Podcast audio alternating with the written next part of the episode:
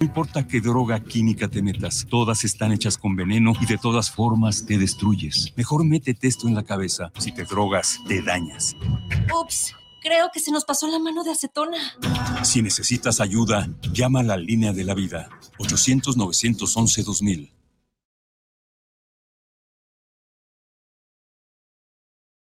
guanatosfm.net ¿Te gusta bailar?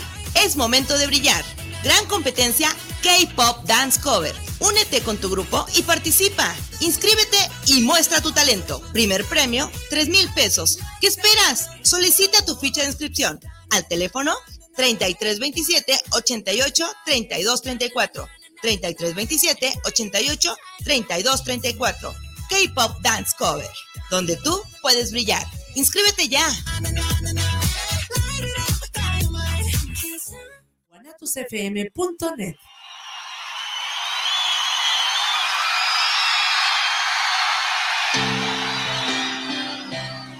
guanatosfm.net guanatosfm.net guanatosfm.net Oye, ¿no sabes cuánto cueste más o menos una banda de tiempo para mi platina? La verdad no, pero sí conozco un lugar donde las refacciones y accesorios Nissan originales y extranjeras tienen los mejores precios y además, si no lo tienen, te lo consiguen. Ah, ¿dónde? Pues en Autopartes Nissan El Catiche. Uh, pues entonces vámonos, ¿qué esperas? Primero hay que llamarle al 3672-3341 o al 1202-4401 y si tiene tu banda, pues vamos por ella a Carretera Saltillo 325-C en la Colonia Auditorio.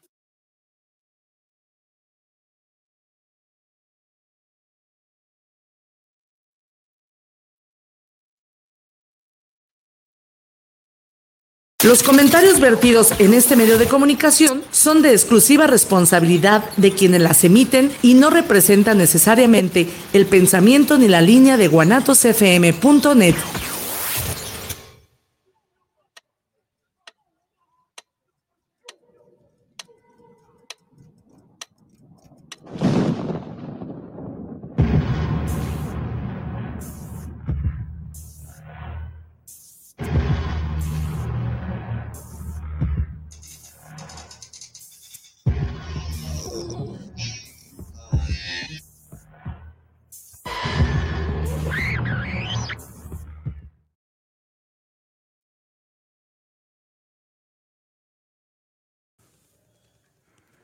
Hola, bienvenidos a su programa de terror, su cita con el terror, Cinema Macabre. Buenas tardes, es sábado y el cuerpo lo sabe.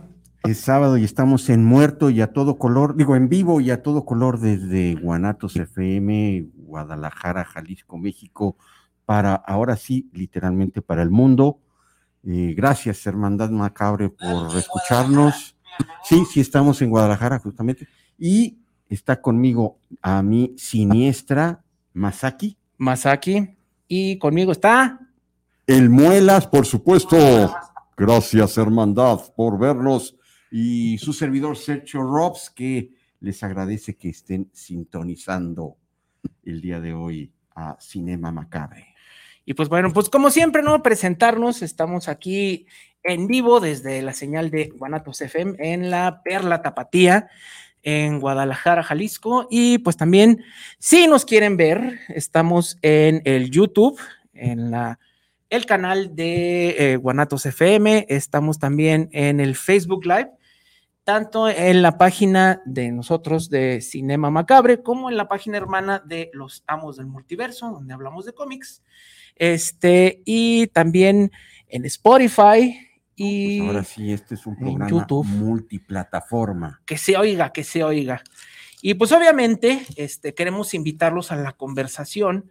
Entonces, pues antes de iniciar, queremos darles el número de teléfono que tenemos aquí en cabina para que, pues, si quieren platicar con nosotros, Por como favor. siempre lo hacen, pues aquí está el número telefónico: 33 17 28 01 13. 33 17 28 01 13 es el número telefónico por si quieren platicar con nosotros. El buen Irra, que aquí ya anda, este, eh, atendiendo a sus llamadas y todo eso, pues él nos puede pasar sus mensajes o si quieren, también tenemos teléfonos en cabina por si quieren platicar con nosotros, ¿no? Y recuerden que gracias a Centaurus Video, hoy vamos a rifar como casi ya todos los sábados, gracias a ellos, una película. eh, Centaurus Video es eh, unas dos tiendas de, de video y también figuras este, del cine eh, mundial. Macabro. Sí, y ellos se, se encuentran en Ocampo número 80 entre Avenida Juárez y calle Pedro Moreno, en el meritito centro de Guadalajara, y la otra está en Avenida Juárez 577 entre Enrique González Ortega y 8 de julio. Ellos están abiertos los de lunes a sábado de 10 a 8.30 pm y los domingos, para que usted no se quede sin las películas de su preferencia, puede ir de 11 a 8 pm y hoy nos están regalando lo que es la película El Habitante en formato DVD, El Habitante en formato DVD. Gracias, Centaurus Video, por eh, pues, darnos esta joya del cine macabre para la Hermandad Macabre. Y recuerden, con los teléfonos que acaba de dar Masaki, llámenos, digan que quieren participar en la rifa y ahorita por lo pronto es local, es solamente para el área metropolitana de Guadalajara, porque tienen que ir por la película a la sucursal de Ocampo. A recogerla en vivo y en directo, ¿no? Así es, y que se la lleven para que tengan una velada macabra. Espeluznante. Pues sí, este, recordar que sí nos digan que son de la zona metropolitana, este, pues ya sea Zapopan, Guadalajara, Tlaquepaque, Tonalá, etcétera, etcétera, Claro. anexas y también que nos digan que quieren participar y ya, así, Así de fácil. entran a la rifa y pueden recoger la película a partir del lunes, ¿no? El lunes con su identificación y en el horario eh, de 8. ¿qué, qué les dije? Bueno, sé, el no sé. horario ya, este, ahorita que ya salga la o el ganador, les recuerdo horarios y eh, la locación. Ocampo 80. ¿no? Ocampo 80, esa es la dirección. Muy bien. Pues bueno, muy importante, este, pues de qué vamos a hablar ahora. Pues, ¿te parece de terror? Eh, sí, pero, Sí. ah, pero, pero así Ah, específicamente. Vamos a tratar una película que para la generación X. X es Ya vacúnense si no lo han hecho, sí, por, por favor. favor. ¿no? para la generación X nos dejó con la boca abierta. Ajá. Es ya se es de los nuevos clásicos del cine, Sí, sí, sí. no nada más de suspenso, thriller, eh, terror, eh, con el gran, gran este, director y con una dupla de dos grandes actores, Morgan Freeman, Brad Pitt, y estamos hablando de siete, o sea, Seven, Ajá. y que aquí en México se, se tradujo el título como Los siete pecados, Pecados. capitales, eh, súper spoileando de qué va la eh, película. ¿no? Spoileando como Sí. siempre, pero bueno, Sí, ¿no? sí. Antes no le pusieron loca academia de asesinos seriales Claro, o claro. ¿no? Y bueno, para dos tipos con mala como suerte. esta película ya tiene sus añitos, pues ya los voy a spoilear, se mueren todos. Bueno, entonces, pues vamos a hablar de, de esa película, va a ser el tema central, pero también vamos a hablar de muchas cosas, como ya es eh, la norma aquí, tenemos dos horas para hablar de diferentes cosas. eh, y como siempre, pues les vamos a dar nuestras recomendaciones, ¿no? Vamos a hablar de este, las lecturas, por si así les interesa. Y bueno, vamos a dar eh, dos que tres anuncios por ahí. Y pues bueno, que con- vamos a empezar con las recomendaciones, ¿no? Sí, ¿qué es lo que, qué es lo que vimos en la semana? Este, ahí en el grupo de, de Facebook, eh, les dije que se iba a estrenar una película asiática, tailandesa, que se llama La Medium, y tuve Ah, la ya. oportunidad de verla. ¿Y qué tal? ¿Cómo está? Porque yo he escuchado cosas. eh, Yo creo que en Unas muy título- buenas. En el título viene para mí lo que es la calificación de la película. o sea, medio, Está. Medium. Ah, ok. Está Medium, este, general, así en mi primer eh, comentario, en general, creo que es una pelea, una pelea, una película tailandesa hecha para el mundo occidental. Ok. Creo que ¿Para bien o para mal? así es. Creo Ok. que no- en, en varios momentos, pues eso que nos gusta de las películas tailandesas de, de horror no es. ¿Cómo que, como que? Eh, Pues no es hiper eh, sensacionalista en, en- en cuestión de las escenas. Violenta, sangre, este, eh, esa hipérbole en, en esos ámbitos no lo es. Eh, se lleva un largo rato en, en presentar pues, el- la parte central y el clímax es casi hasta el final y, Mm, este, y, y no nos muestran cosas aterradoras, sino prácticamente los últimos 20 minutos de la película. Ah, de plano. Sí, eh, no quiero es- el- spoilearles nada, pero todos mueren. Mm, ¿Y de qué va más o menos? A ver. Es eh, el formato ese del footage, o Ah. sea, el pietaje. ¿no? Pietaje Digamos. encontrado. Así es. Found footage. Y que era Que este, casi, casi no se hace. casi, casi ya no. Entonces, Eh, ya, ya, bueno. un grupo de investigadores de lo paranormal buscan a una chamana tailandesa para, para pues, recoger imagen de su, de su vida y a partir de ahí pues ya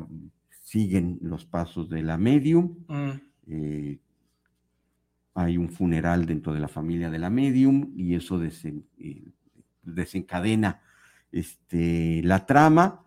Hay que decir nada más sin tanto spoiler que es una familia eh, de chamanes y, y- y una entidad eh, posee a, a la, la chamana generación tras generación. Y la medium o la chamana de la película no era la originalmente de sucesión, sino que la hermana de, la, de, de nuestro protagonista hace- se convierte a- al cristianismo, entonces eso como que Como el fantasma que Ah, camina, así, así se iban pasando de uno para Así otro. ¿no? es, y pues como la hermana que iba a tener que ser por sucesión la chamana, pues dice, pues yo con, con el diablo yo no juego, Uh, después tiene que entrar la, la protagonista y pues bueno, ya al final eh, ya no se los voy a relevar, rele- relevar, revelar, pero este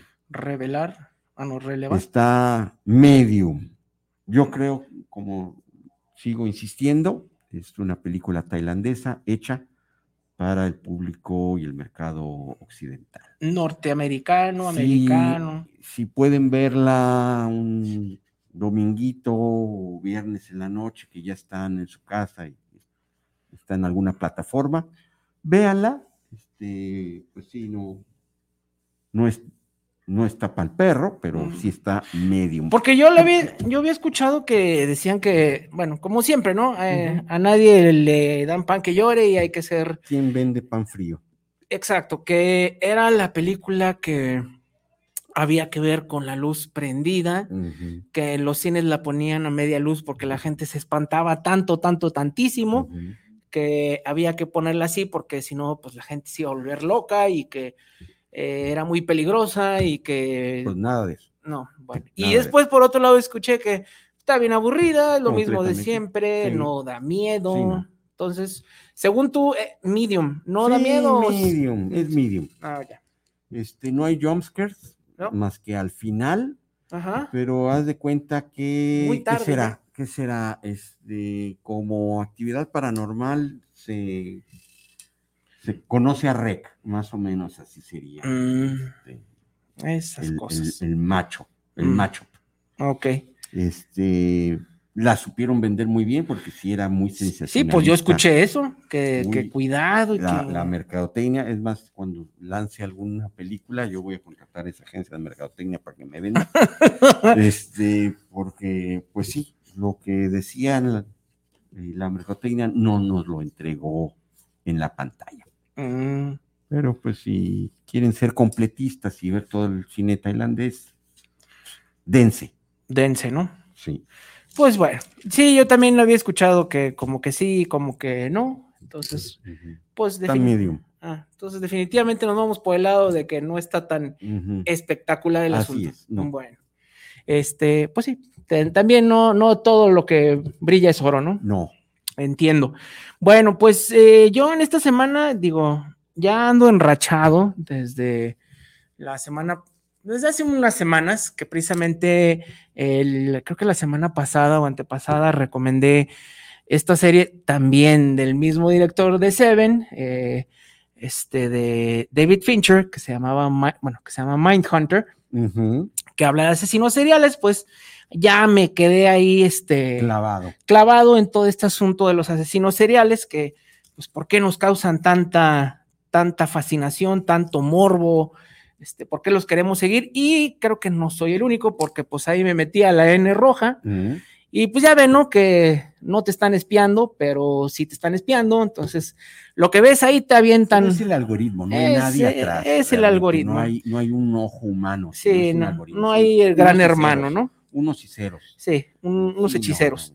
Este. Mm, es Skynet, nada más. Sí, nada más. Entonces, pues como que me siguió aventando cosas que tuvieran que ver con asesinos seriales y pues sí caí, ¿no? Porque pues sí, el tema pues siempre me ha interesado de alguna manera u otra. la película El asesino en serie.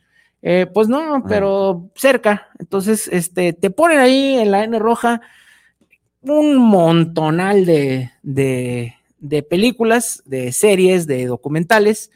Y este, pues no sé, si eh, creo que ajusta el tiempo, porque bueno, creo que eh, bueno, Melissa hoy no nos va a poder acompañar por cuestiones personales y bueno, espero que Chicho nos pueda eh, acompañar en un ratito más.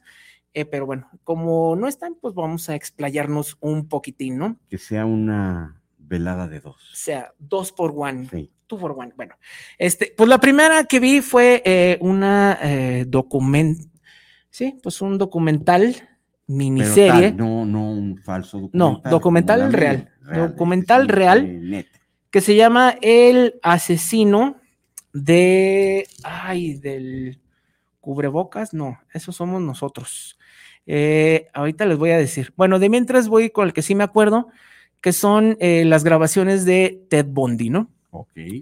Que, como que le, exprimieron mucho en, la N roja. Sí, este, no, sí, sí hay serie, hay, bueno, no hay, bueno, hicieron una, hicieron una película. Está la película, este, está este documental, que sí, sí le, ah, compraron los derechos para todo. Sí, para todo. Pero bueno, este, dije, bueno, le voy a quitar el máximo filtro posible, porque sí se hizo una película en la que salía precisamente Zac Efron, pero, o Efron, como lo quieran decir, este, pero escuché como que unas críticas medias malas, en las cuales como que omitían cosas importantes para los casos, este, y que pues más bien como que glamorizaban, ¿no? Entonces mm, dije, mejor me voy por lo que sí está un poquito más acercado a la realidad, y este es un documental, bueno, primero para los que no ubiquen, que no estén tan metidos en todo este mundillo de los asesinos seriales de la segunda mitad del siglo XX de Estados Unidos, Ted Bundy fue, eh, yo creo que uno de los más infames asesinos de, eh, pues de los 60, 70, 70, porque su carrera criminal fue del 74 al 78, o sea, sí duró bastante. Eh, y bueno, él fue un asesino serial que se dedicaba a matar mujeres. A matar al, al tiretoño, a Melvin. No, esos son cereales. Ah, bueno, cereales, cereales. Se, oye igual en inglés y en español. Y bueno, el caso es que este, asesinaba mujeres, pero tenía eh, como que una predilección muy marcada en que tenían que ser eh, jovencitas de 18 a 23 años. Este, listillo, ¿no? Listillo, eh, pero bueno, no tanto como él, Qué bueno. como él se creía. Este, y bueno, a final de cuentas, eh, buscaba un cierto perfil, le gustaba que estuvieran guapas, que estuvieran muy llamativas, y eh, eran todas mujeres muy atractivas de esta edad, estudiantes también de universidad. Y pues bueno, el condenado eh, terminó matando alrededor de 30 mujeres. Dicen que era muy encantador, ¿no? Era muy encantador. Este, pues para que se den una idea, este, el que lo representa en la película es Zac Efron. Sí, no, pues que. Que es todo un galancillo. Bueno, hasta antes que se hiciera todo lo que se hizo en la cara, que quedara como, como la señorita Lin May. Este, pues bueno, eh, muy carismático. Eso fue uno de los primeros y más grandes problemas que se tuvo a la hora de, de quererlo atrapar, ¿no? Porque tenemos y digo tenemos como sociedad este, este prejuicio de que el asesino serial tiene que ser alguien que se vea como mal, que huela Sí, feo, sí, que sí. tenga cara de loco, Que, que- que es un monstruo, ajá, por fuera. por fuera. Y este era un monstruo por dentro, Por dentro. pero por fuera era una persona muy encantadora, muy educado, sabía eh, hacerle, abrirle plática a cualquier persona y aparte era muy guapo, ¿no? Era una, este, una persona que Carita. tenía, que sí, tenía Bueno, pues, carisma, vestía Charles bien. Manson también pues, Sí, atraía no, pero no tanto. Pero este era. Y, y bueno, ahorita eh, haciendo una pausa ahí y juntando un poquito temas, Ey, también en la N, Red, salió una serie de documental del este, estafador de Tinder. Ah, ya. ¿Qué hubiera pasado si estos asesinos como Ted Bundy hubiera tenido el universo de víctimas Ajá. con las plataformas que ahora No, pues imagínate. No des ideas, porque ahorita no falta. ¡Ay, ay, ay! Bueno, por lo menos este le sacaba dinero, no Sí. la sangre. No, pero aquí de nuevo era la motivación algo muy diferente, ¿no? No era una motivación económica, este, era una motivación de violencia, una motivación sexual. Creo que eh, sería la búsqueda del, de- de- del poder hacia la otra persona. Así es. Uno económico y el otro pues quitándole la vida. Aquí era, este, pues eso, ¿no? Total dominio sobre la otra persona.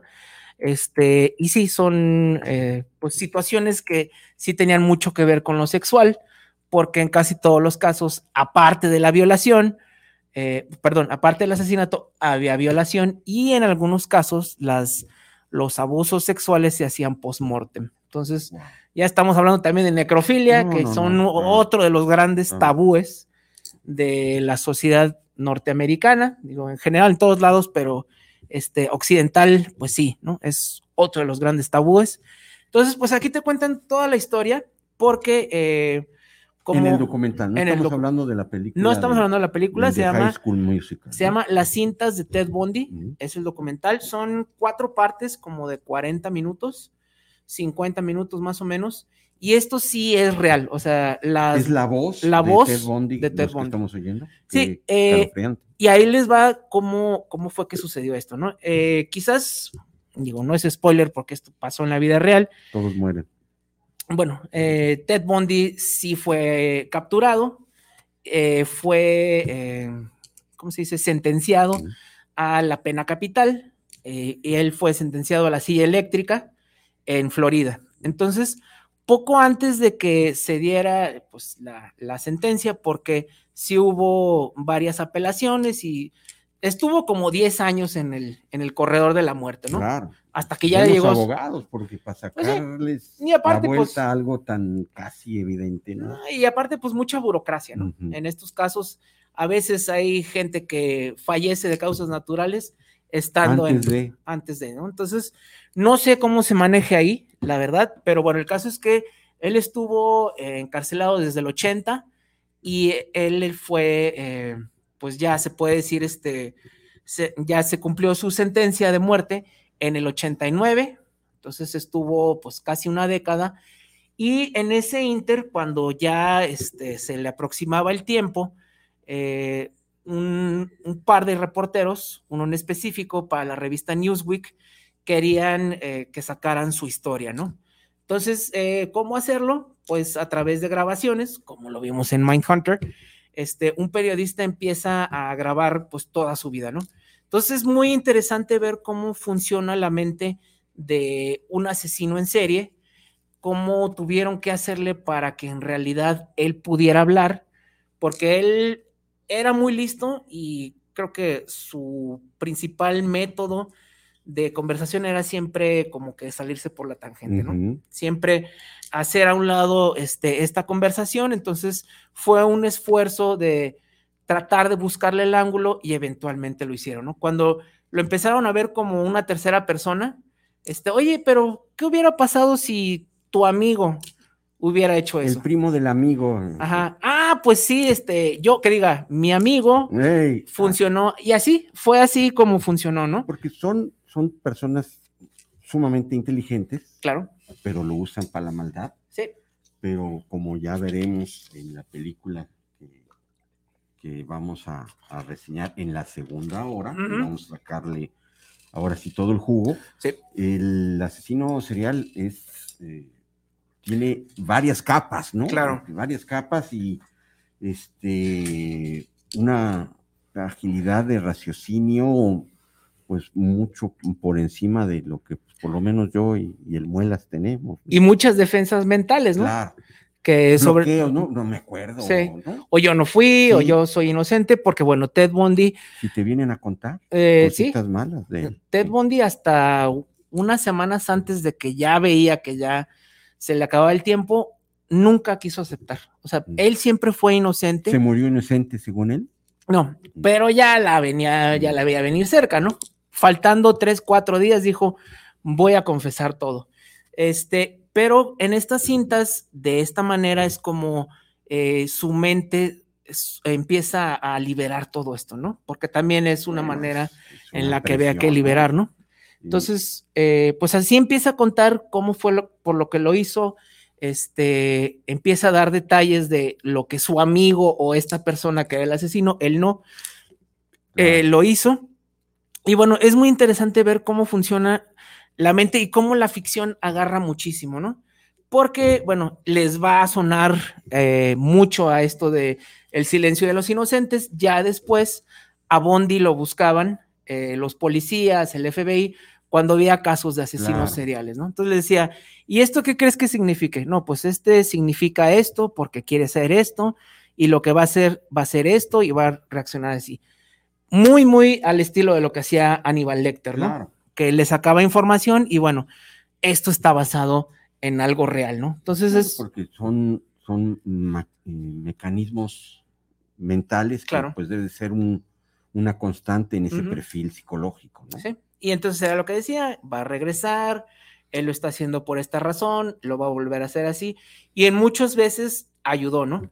Digo, obviamente, porque pues ya veía que la soga se le pues, aproximaba claro. al cuello, pero ni aún así, ¿no? Digo, ya con eh, crímenes tan atroces, digo, 30 mujeres, este, una de ellas, una menor de edad de 12 años, que todas recibieron el mismo tipo de tratamiento, Tratamiento. de muerte. Entonces, eh, pues bueno, muy interesante cómo te cuentan todo desde que era un niño, ¿no? Este, cómo su personalidad se fue torciendo, este, cómo llegó a ser, este, estudió para ser abogado, estuvo con el Partido Republicano, bueno, este, apoyando la campaña de Nixon. wow. Entonces, este, muy interesante cómo se maneja toda la historia. Y aquí, pues sí es de la viva voz Para de, no de hacerla Bundy. pesada de, de estar oyendo, ¿cómo, cómo es la ambientación de- del, de- del documento?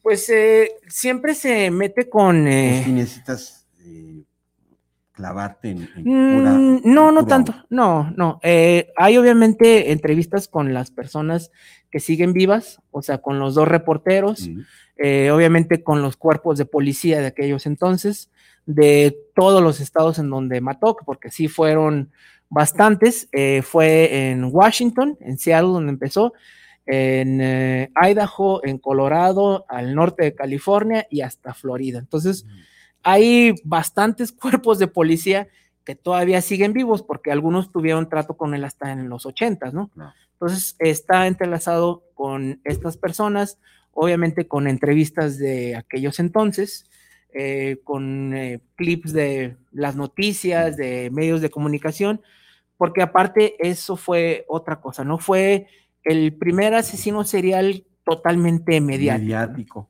Este, que se hicieron por primera vez. ¿Antes de este, Zodíaco? eh, es que a Zodíaco nunca lo agarraron. Ok, pero sí igual de, de mediático a nivel de, de Más. prensa. ok, sí. más. Aquí sí, este, lo que decían era que cuando ya lo habían agarrado y cuando ya estaban a punto de freírlo, este, los camiones estos de televisión de vía satélite eran la primera vez que se utilizaban. ok. Entonces, había reporteros de los 50 estados de la Unión Americana. O sea, imagínate, había gente de Hawái, había gente de Alaska, en Florida, ¿no? Y aparte, nueve países. O sea, no solo todo Estados Unidos, sino nueve países más tenían gente ahí. O sea, esto ya es, pues, algo totalmente internacional, ¿no? Entonces, sí fue el primero en recibir este tipo de tratamiento.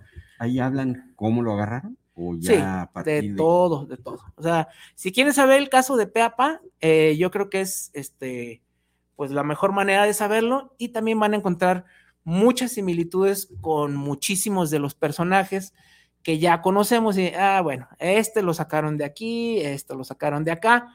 Está interesante en ese sentido, ¿no? Y cómo, eh, pues bueno, uno cae, ¿no? En esta como red de morbo de saber cómo funciona, ¿no? Digo, por algo Netflix lo tiene, Claro, porque no, sigue claro, pasando, claro.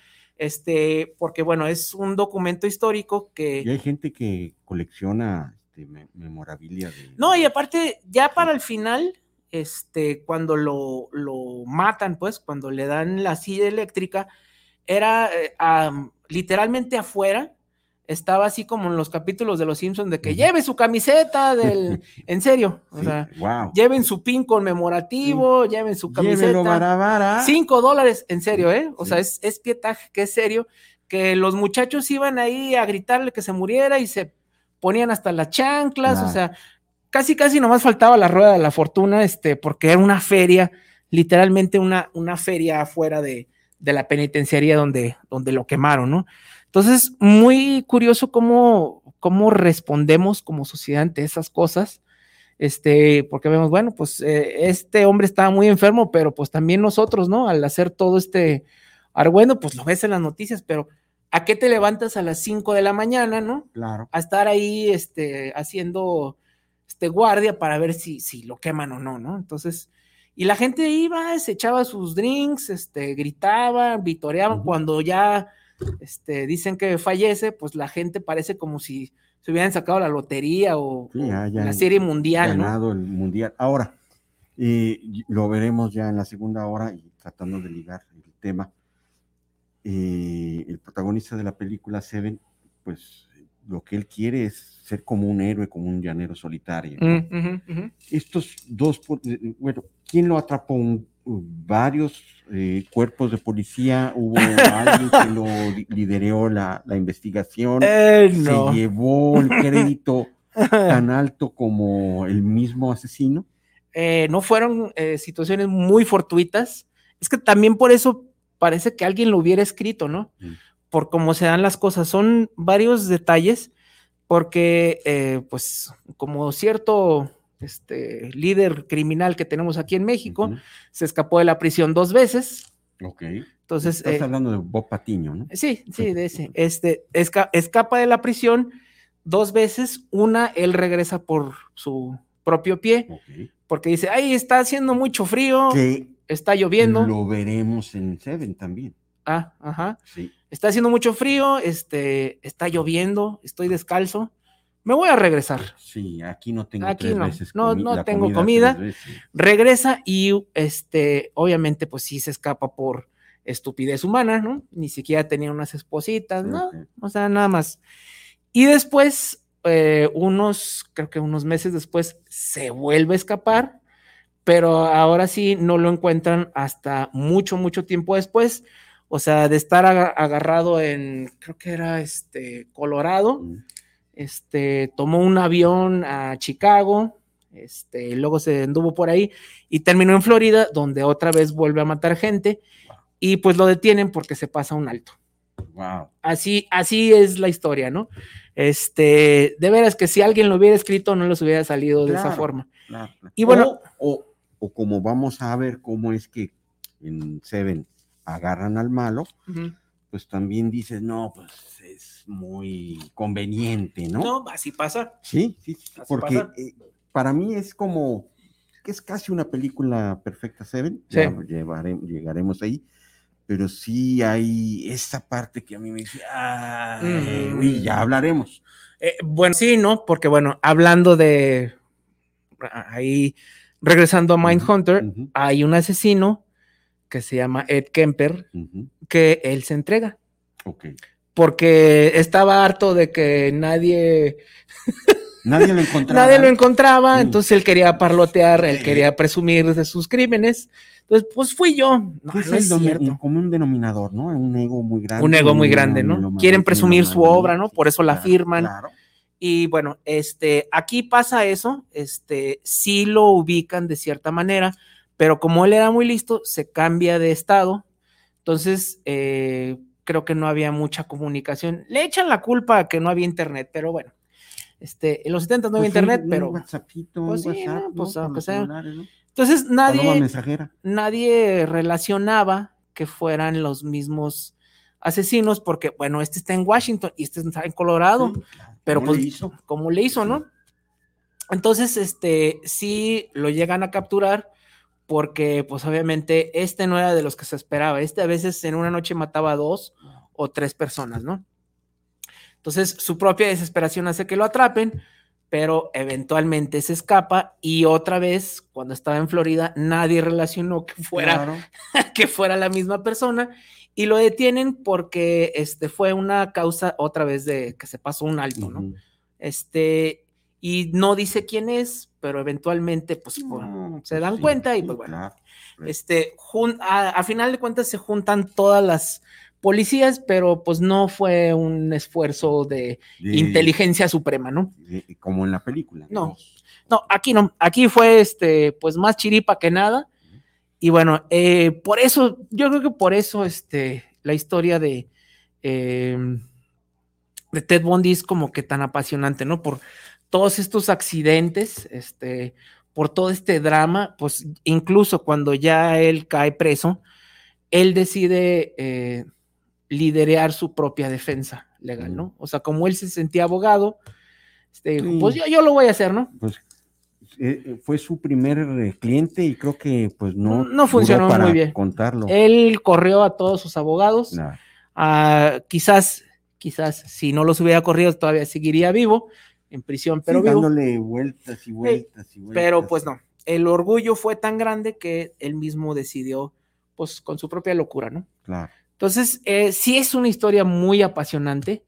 Eh, véanla, la verdad. Aquí sí, sin filtros, no hay actores, no hay guion, es obviamente lo más cercano a lo que pasó. A, a lo verídico. Así se llama, las cintas de Ted Bundy, y pues van a escuchar pues la voz, ¿no? De, Que, que lo vean no doblado, sino con Sí. subtítulos para que. Sí, de hecho, no, no, no viene en español. Ah.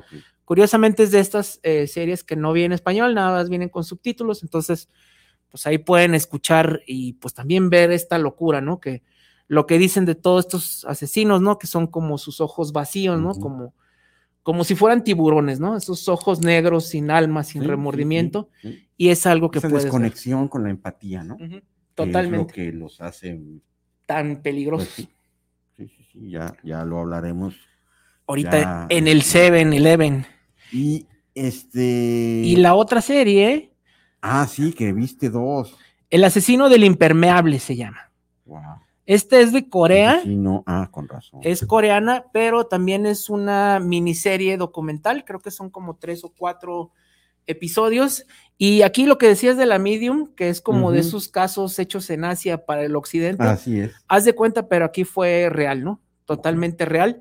Este, este hombre también se dedicaba, y también por motivos muy parecidos al de Seven, este, también eh, libraba al mundo de las prostitutas Claro. y de las mujeres Una purga. Exacto. Entonces, eh, también esto sucedió por allá de los noventas eh, y fue, bueno, como dicen, no hay mal que por bien no venga. Eh, esto fue lo que hizo que se llevara a cabo una profunda, em, ¿cómo se puede decir? Reingeniería Claro. de lo que era la policía en Corea, ¿no? Porque antes era un relajo, ¿no? Este, nomás eh, ha- habla uno de los perfiladores y dicen que pues él estuvo en el caso, pero que no había nada profesional. ¿no? También se les escapa de sus narices, Mm. se les va por la puerta de enfrente, este, descalzo, se les llega a escapar y él también es el que este, termina confesando. ¿Este es película? ¿Es serie? es, es documental documental también. miniserie. O sea, también son grabaciones, este, inter- en- entrevistas con los policías de aquellos entonces, que bueno, aquí la cosa está más fresca, fue por ahí de los Mm. noventas. ¿Y, y qué sí. hacía el desgraciado? Como Pues- diría Laura. Eh, pues bueno, él eh, lo que hacía era que iba sobre prostitutas, este, pero pues desaparecía los cuerpos, ¿no? Mm, Entonces aquí el problema era que pues nada más las muchachas desaparecían, pero pues no sabían qué habían pasado con ellas, ¿no? Este, y bueno, sí, también lo logran capturar de una manera un poquito fortuita, y pues a final de cuentas, como parece que sigue el mismo script, este, él decide pues soltar toda la sopa, ¿no? Y les dice, tengo a estas ocho, nueve este, mujeres enterradas aquí. Y bueno, pues sí, eventualmente, eh, exactamente donde él decía, ahí estaban. Y bueno, con eso ya, este, pues bueno, cuerpos que tenían un mes, que tenían seis meses, este, pues empieza la difícil labor de, de reconocerlos, ¿no? Y ahí es donde pues ya Corea entra al primer mundo y trata de utilizar estas técnicas más modernas de detección de ADN, de cabellos, de dientes, todo esto. Y son eh, los casos que modernizaron a la policía, ¿no? Pero también, o sea, el, tipo también decía que tenía voces que le hablaban. Y bueno, él era otro que era muy inteligente, que era este, muy ordenado, pero este, en su departamento, cuando entran, pues se dan cuenta. Sí, ahí trae todo. O sea, obviamente sí estaba limpio todo, se había encargado, pero pues la policía con estas, este, polvo que hacen que, brille. roja, digo, la luz negra. La luz negra, pues se dieron cuenta de la carnicería que había en el baño, ¿no? Entonces, este, sí fue de esos casos que sacudió mucho a, a Corea, pero bueno, no lo conocemos porque pues siempre estamos muy con los gringos, ¿no? Sí, está pero sí, también, este, no recuerdo ahorita cuántas fueron, pero mínimo sí fueron una decena de mujeres. Y pues era lo que hacía, ¿no? Este, contrataba sus servicios. ¿Y ahí hay en Corea pena de muerte o qué está haciendo? Eh, no, creo que sigue, creo que sigue, Cadena perpetua, supongo. Creo que sí. No recuerdo bien qué fue la, la, el castigo que tuvo, pero pues obviamente, pues sí, este, fue la, la, la verdad no recuerdo, ahorita sí se me olvidó si, si, si fue este, le dieron pena capital o no, pero bueno, sí fue de esas que tenían todo el, todo el, todo el, eh, la ciudad de Corea, de Seúl, estaba pues detenida, ¿no? Porque también. En zozobra. En zozobra, totalmente. Y también la podemos ver en la N. En la N roja se llama el asesino. Del impermeable. Del impermeable. Entonces, eh, sí, bueno, de hecho fue a principios de este, del siglo XX. Ah. Fue a principios del siglo XX cuando empezó todo este. ¿En 1900? No, este, perdón, el siglo XXI. Sí, en el 2000 y cacho. Entonces, eh, muy interesante, ¿no? Y pues también como la, la policía, pues se les, se les cayó el balón varias veces. Son tres, tres episodios, de como 50 minutos cada uno. Ahí está, pues dos opciones de este tipo de asesino que sí se cuece aparte, ¿no? El asesino serial, no del cereal. Claro. Serial, este, que va pues muy. No, pues me, quedo más con esos dos documentales que pues la Medium. Con la Medium. Ay, ay, ay. Oye, tenemos saludos. Ah, genial. Sí, ya bien metidos. otro lado. José Luis Ramírez, saludos para Cinema Macabre por este programa tan entretenido con la experiencia de los conocedores del cine de terror. Que bueno, esto es pura realidad. Víctor Daniel Rivas, saludos desde la Ciudad de México para el Muelas y a Masaki y a Sergio también, ¿por qué no? Un saludo desde el más allá para el más acá. Gracias por vernos. Y Margarita Rodríguez, saludos, los escucho en la colonia centro. Ah, aquí cerquita. Ah, me gustaría. Ya está participando. Participar. Para la película, saludos pues muy bien. Ya tenemos. Eh, Víctor Daniel no nos dice. Ah, Ciudad de México, ¿qué? Y José Luis Ramírez no nos dice. ¿En dónde? Entonces, Margarita, tú ahorita estás participando para la película. Y también tenemos saludos acá en el eh, Facebook Live eh, Ágata Junio otra vez nos manda saluditos. Ágata Junio era la de la Fuerza G, ¿no? Yo me acuerdo. Eh, yo creo que sí. La de la Fuerza G. Este, que nos venga a ayudar, ¿no? Ahorita que está la atención internacional. Ágata, muchas gracias por vernos. Saludos al Muelas. Saludos a toda la parvada. Y a todos por allá. Lo, Jade Azul, ¿quién es el Muelas? El Muelas soy yo, Jade. Te mando un saludo y en las noches cuando sientas un mordisco en el meñique izquierdo de la mano izquierda también. Ok, pues sí, pues sí. Ese voy a ser yo. Y Agato Junio responde, Muelas es la calaverita que está sobre la mesa, que de vez en cuando manda saludos. Es, Esa mera. es, es mi conciencia macabra. Ok, y Jade Azul, me sorprende que su infancia casi no es tocada o retratada y tampoco dentro de los juicios, jamás quiso hablar de ello. ¿Qué saben ustedes de la infancia de Ted Bundy? Pues lo que dice él, ¿no? Que él tuvo una infancia muy bonita, casi casi de, de, de cámara, que de película Kodak, ¿no? ¿sí? Este, que todo fue muy bien, pero bueno, también lo que dicen es que la hubo... química del cerebro, pues eh, a lo mejor no, no, no, no tuvo un- una vivencia que, que lo rompiera, sino igual la química del cerebro hace que ciertos componentes se desconecten, en este caso la empatía y... Pero y, sí hay, hay, ahorita que recuerdo, ahorita la pregunta hizo que me acordara un poquito. este, gracias, Jade. Gracias. Eh, lo que mencionaban era que este, él, como a los 14, 15 años, eh, vio su acta de nacimiento y se dio cuenta de que era hijo ilegítimo. Oh, Entonces, este, Bueno, que eso, su papá, supuesto. pues no había sido su papá real, este, que ella había sido, él era, bueno, eh, su madre había sido madre soltera, obviamente ella después se casa y tiene otros hijos, y lo que eh, después él se entera es que como la había tenido desde muy joven, ella había decidido tenerlo en un lugar de estos, este, donde no lo iban a tener, o que lo iba a dejar ahí, pero eh, su abuelo, el padre de ella, le dice, ¿sabes qué? No, déjalo y que se venga con nosotros, ¿no? Y este, que obviamente, bueno, dice que el padrastro que tenía sí era este, ¿El un poquito un violento. dedo? No, el Ah, que, tenía, este, Ted Bundy sí era un poquito violento, este, tanto física como mentalmente. Claro, entonces, claro, ahora sí. Ahí, No, no es como el, el, este machín de 8 milímetros de que no, yo hago esto nada más por gusto, ¿no? Así. Y bueno, hay que hablar de esa película nueva. Jade Azul también, hasta donde sé, no estudió abogacía, sino psicología. Creo que sí tiene razón. No recuerdo muy bien los detalles. Como Jade que sí Azul, necesitaba un buen psicólogo, ¿no? Bondi. gracias. Gracias, Jade. Pues ahí están todos los saludos. Y, ay, aquí hay más. No hay más, hay más. Hay más. Ok, ¿quieres leerlos tú? Sí, por supuesto. Este, si me da el cerebro, con todo gusto. A ver. Eh, César Gutiérrez, saludos para el programa desde Tlaquepaque, para Cinema Macabre. Que me mande saludos el Muelas. El Muelas aparece aquí, César Gutiérrez. Por favor, el día de hoy, tómate una cazuela a nuestro nombre. Y Gerardo Galicia, saludos desde la Ciudad de México. Saludos a los tres. Masaki, Sergio Almuelas, saludos. Queremos que nos metan un susto.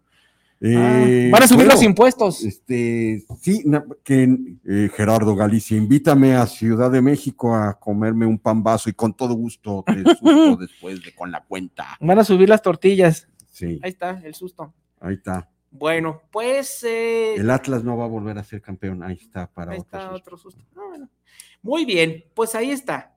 Este, ¿y qué, qué- qué- con qué vamos a continuar? Ya que dimos las dos recomendaciones, bueno, las tres Este, recomendaciones.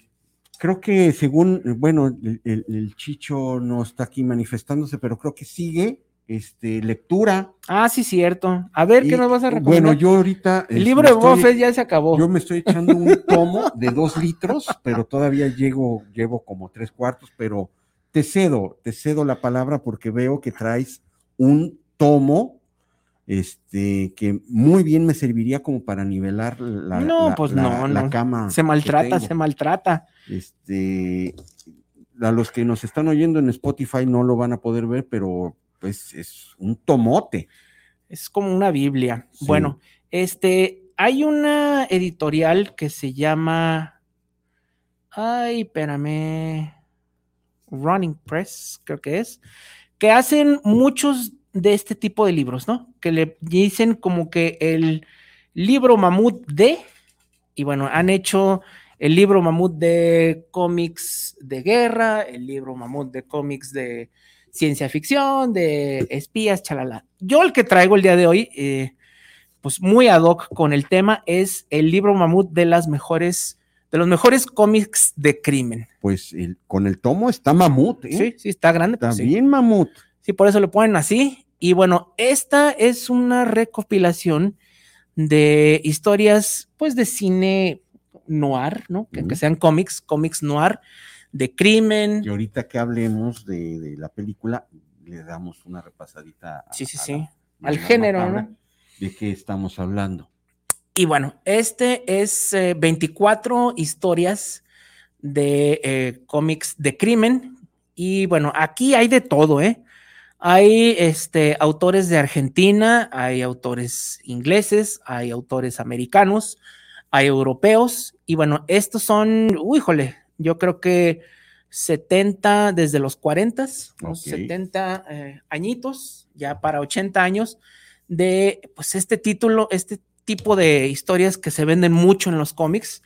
Hay que recordar que antes de que los cómics fueran puros superhéroes, pues era policíaco, Claro. ¿no? Era crimen, era noir, ¿no? Entonces, aquí vienen historias, eh, pues, de escritores de la talla hasta de... del corazón, ¿no? Sí, También, del, del corazón de, las telenovelas.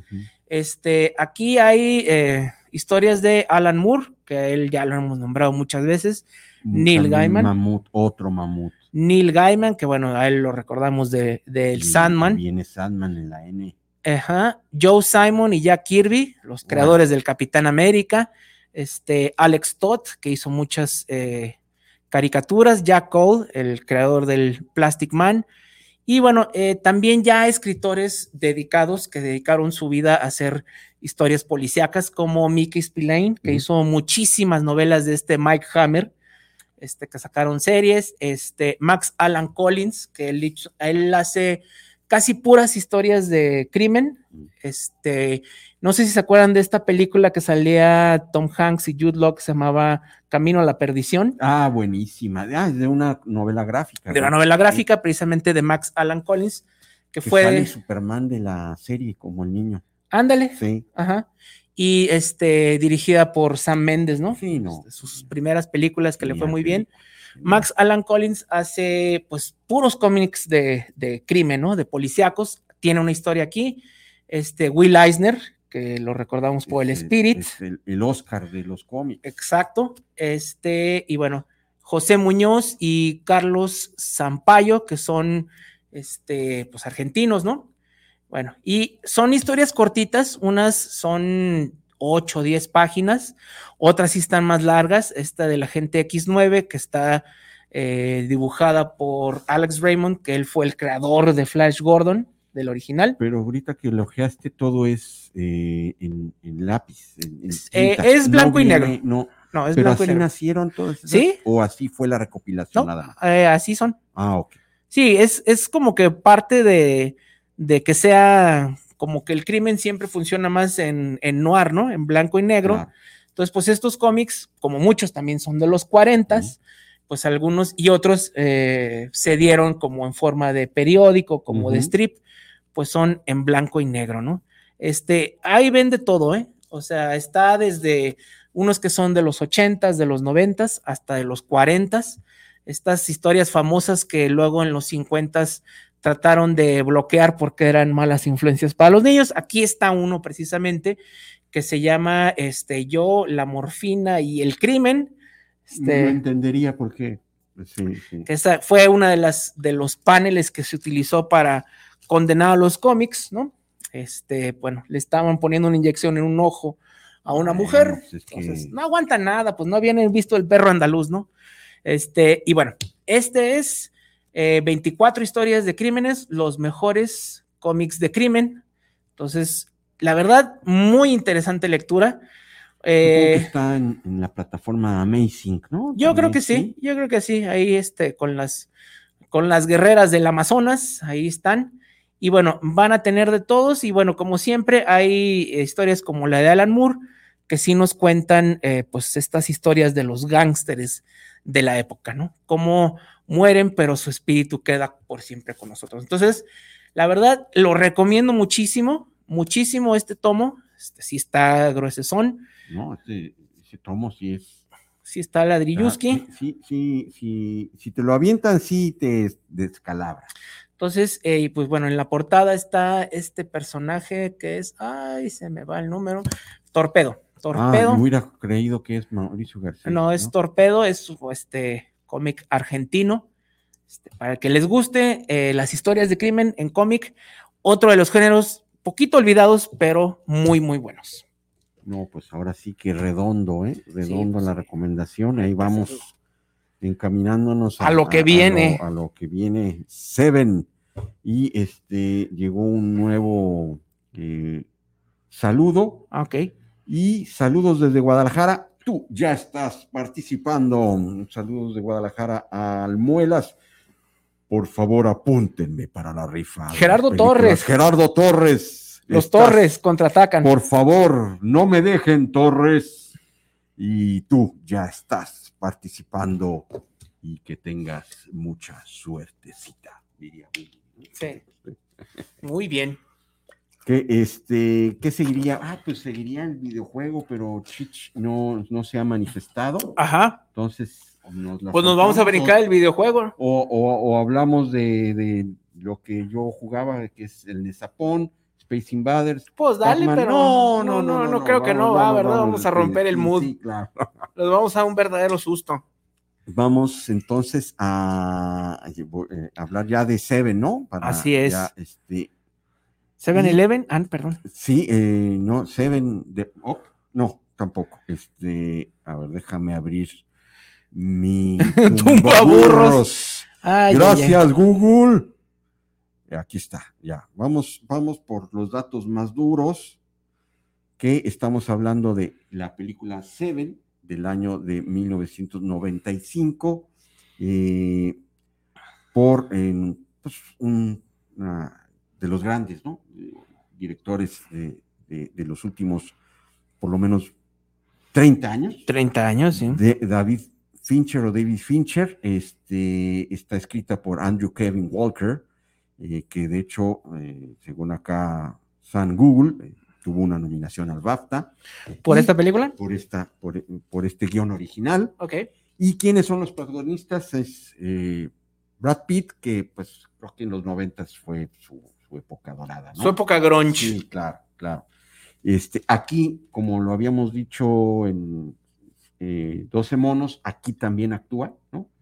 Sí. Este, no se lleva la película, la No. verdad, se lo traga este Los otros dos. Morgan Freeman hasta Gwyneth Paltrow, este, que tiene tres, cuatro líneas, este, también se lo come, pero este el ¿Y que John cierra- Doe? el que, el que cierra con broche de oro es el canceladísimo.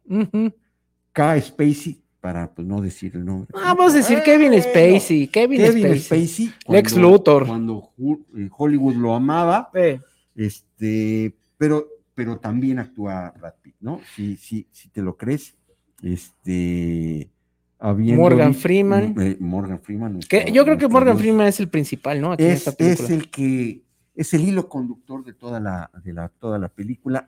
Pasa a través, aunque no es la visión de, del personaje, pero toda la película pasa a través de, de este, este eh, Morgan Freeman, que eh, ahorita te digo el nombre del personaje. Somerset. Sí, sí, Somerset y, y Mills es, es Brad Pitt. Eh, tuve la oportunidad de verla en el cine, yo iba de brazos, la verdad. pero, ¿Y cómo te dejaron entrar? este, mi mamá me metió en, en- en- en la bolsa del mandado y ahí lo pudimos ver Ajá. desde, pues ahora sí que desde las, los cinco primeros minutos de la película te atrapa Sí. porque ingresamos a una escena del crimen, la primera escena del crimen de la película, pero que como, a ver, organízame mis pensamientos.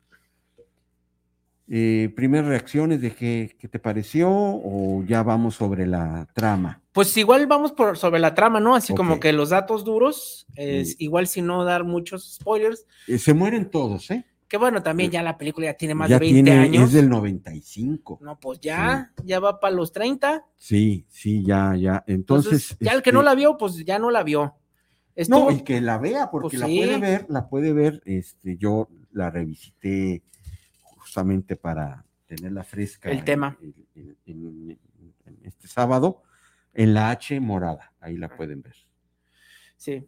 Y Estuvo, estuvo en la N roja mucho rato. Estuvo, pero cuando ya apareció la H, pues Mm. como que, oye, este es un. Este- sí, ya el este- cambiadero, ¿no? es- es- yo creo que de las películas de los noventas está en el top 10 fácil. Sí. fácil en un top 10 de, de películas de los 90.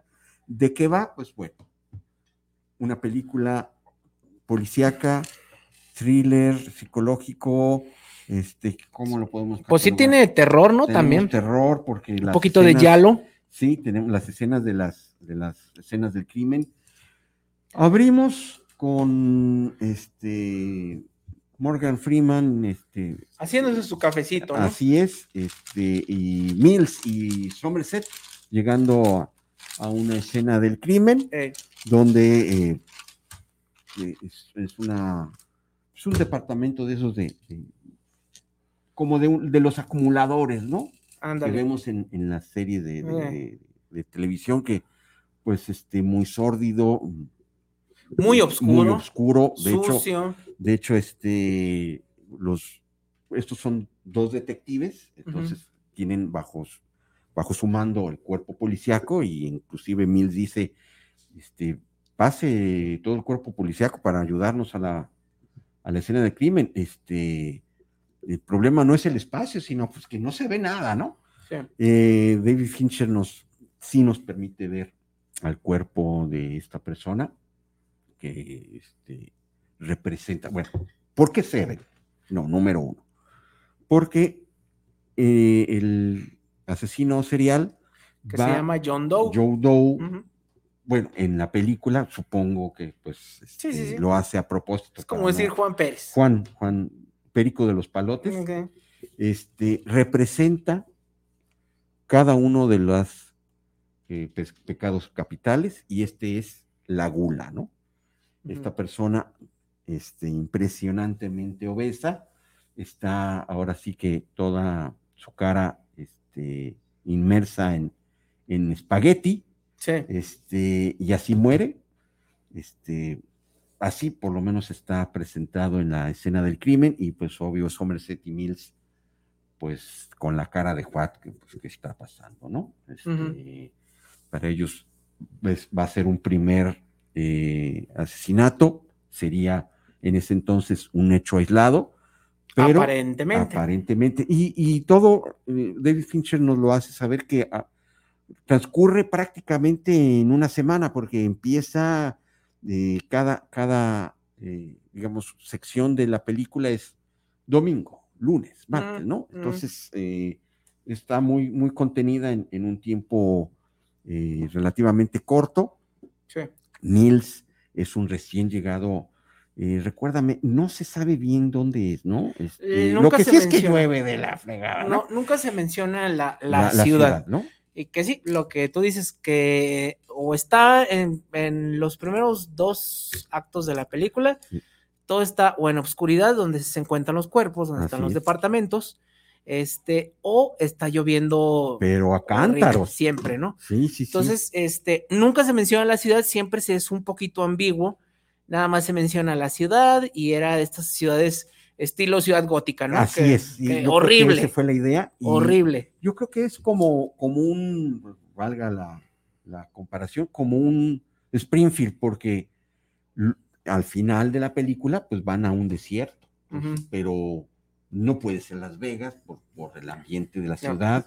Está lloviendo, pero está cerca de, de un desierto. Este, digamos, es un Springfield donde hay montaña, desierto, Sí. nieve, río, este, mar, ¿no? Bueno, pero Mira, ahí, ahí te va. Este, y quería mencionar este, que era como Ciudad Gótica por, porque Ciudad Gótica también está como en ese punto Sí. del limbo, ¿no? claro. Pero lo que decían eh, los creadores del cómic, metiéndome un poquito a esto, así ahorita que tenemos tiempo, es que eh, Ciudad Gótica era Nueva York por las noches en los barrios pobres y Metrópolis era Nueva York de día en los barrios bonitos, ¿no? Entonces, eh, basándonos en esto, el guionista, que nunca lo menciona, pero decía que su intención sí era que esta fuera como una ciudad gótica en el sentido de que era la parte fea de Nueva York, ¿no? Este, por eso siempre está lloviendo y hay como dos, tres pistas, este, que nos mencionan por ahí que sí nos, nos eh, concuerdan con que es Nueva York. Eh, la escena está muy famosa en la que están cenando al fin, este, En la Gwyneth casa de Paltrow, Mills. En la casa de Mills. sí. Ajá, en la casa de Mills, y que bueno, ya para el final de la escena, este, pasa el Pero tren, también puede ser Chicago. ahí te va, eh, que pasa el tren y que mueve todo, pero bueno, la escena ya llevaba mucho tiempo. ujú. Entonces, eh, ¿cómo es posible que apenas estuviera pasando un tren después de tanto tiempo de Sí, estar claro, cenando? Sí, ya están al final. Y lo que dice el guionista es que Que es Andrew, Andrew Kevin Walker. Andrew Kevin Walker dice que en la ciudad de Nueva York, por experiencia propia, él le pasaba mucho que lo- el tren no pasaba tan seguido porque mucha gente se aventaba Oh, a ya. los trenes y este, por X, por Y razón, siempre el tren tardaba mucho en pasar. Entonces, si vemos esas pequeñas pistillas, nos podemos dar cuenta de que es Nueva York, pero no es Nueva York, para que también la gente pues se identifique, ¿no? Es cualquier ciudad donde las cosas andan mal y pues bueno, en, no- Sí. en cualquier gran ciudad las cosas de este tipo siempre se ponen muy mal. Entonces, y, y tampoco dicen de dónde viene Mills porque eh, es, es nuevo en la ciudad, ajá, ajá. pero por el acento, pues, sur, ¿no? Creemos que es del sur. Este, para ir detallando y, y- esbozando lo que son los personajes. y aparte a Brad Pitt le gustan mucho los eh, acentos sureños, ¿no? Claro, claro, claro. Le gustan los acentos sureños. Y, y para ir eh, haciendo un boceto rápido de los personajes, Los porque, personajes. porque la relación entre Mills y Somerset es el que eh, descansa también mucha parte de, de la, de la historia de la, de la película. Y también importante ver cómo cada uno estaba eh, como en un punto muy específico de su carrera.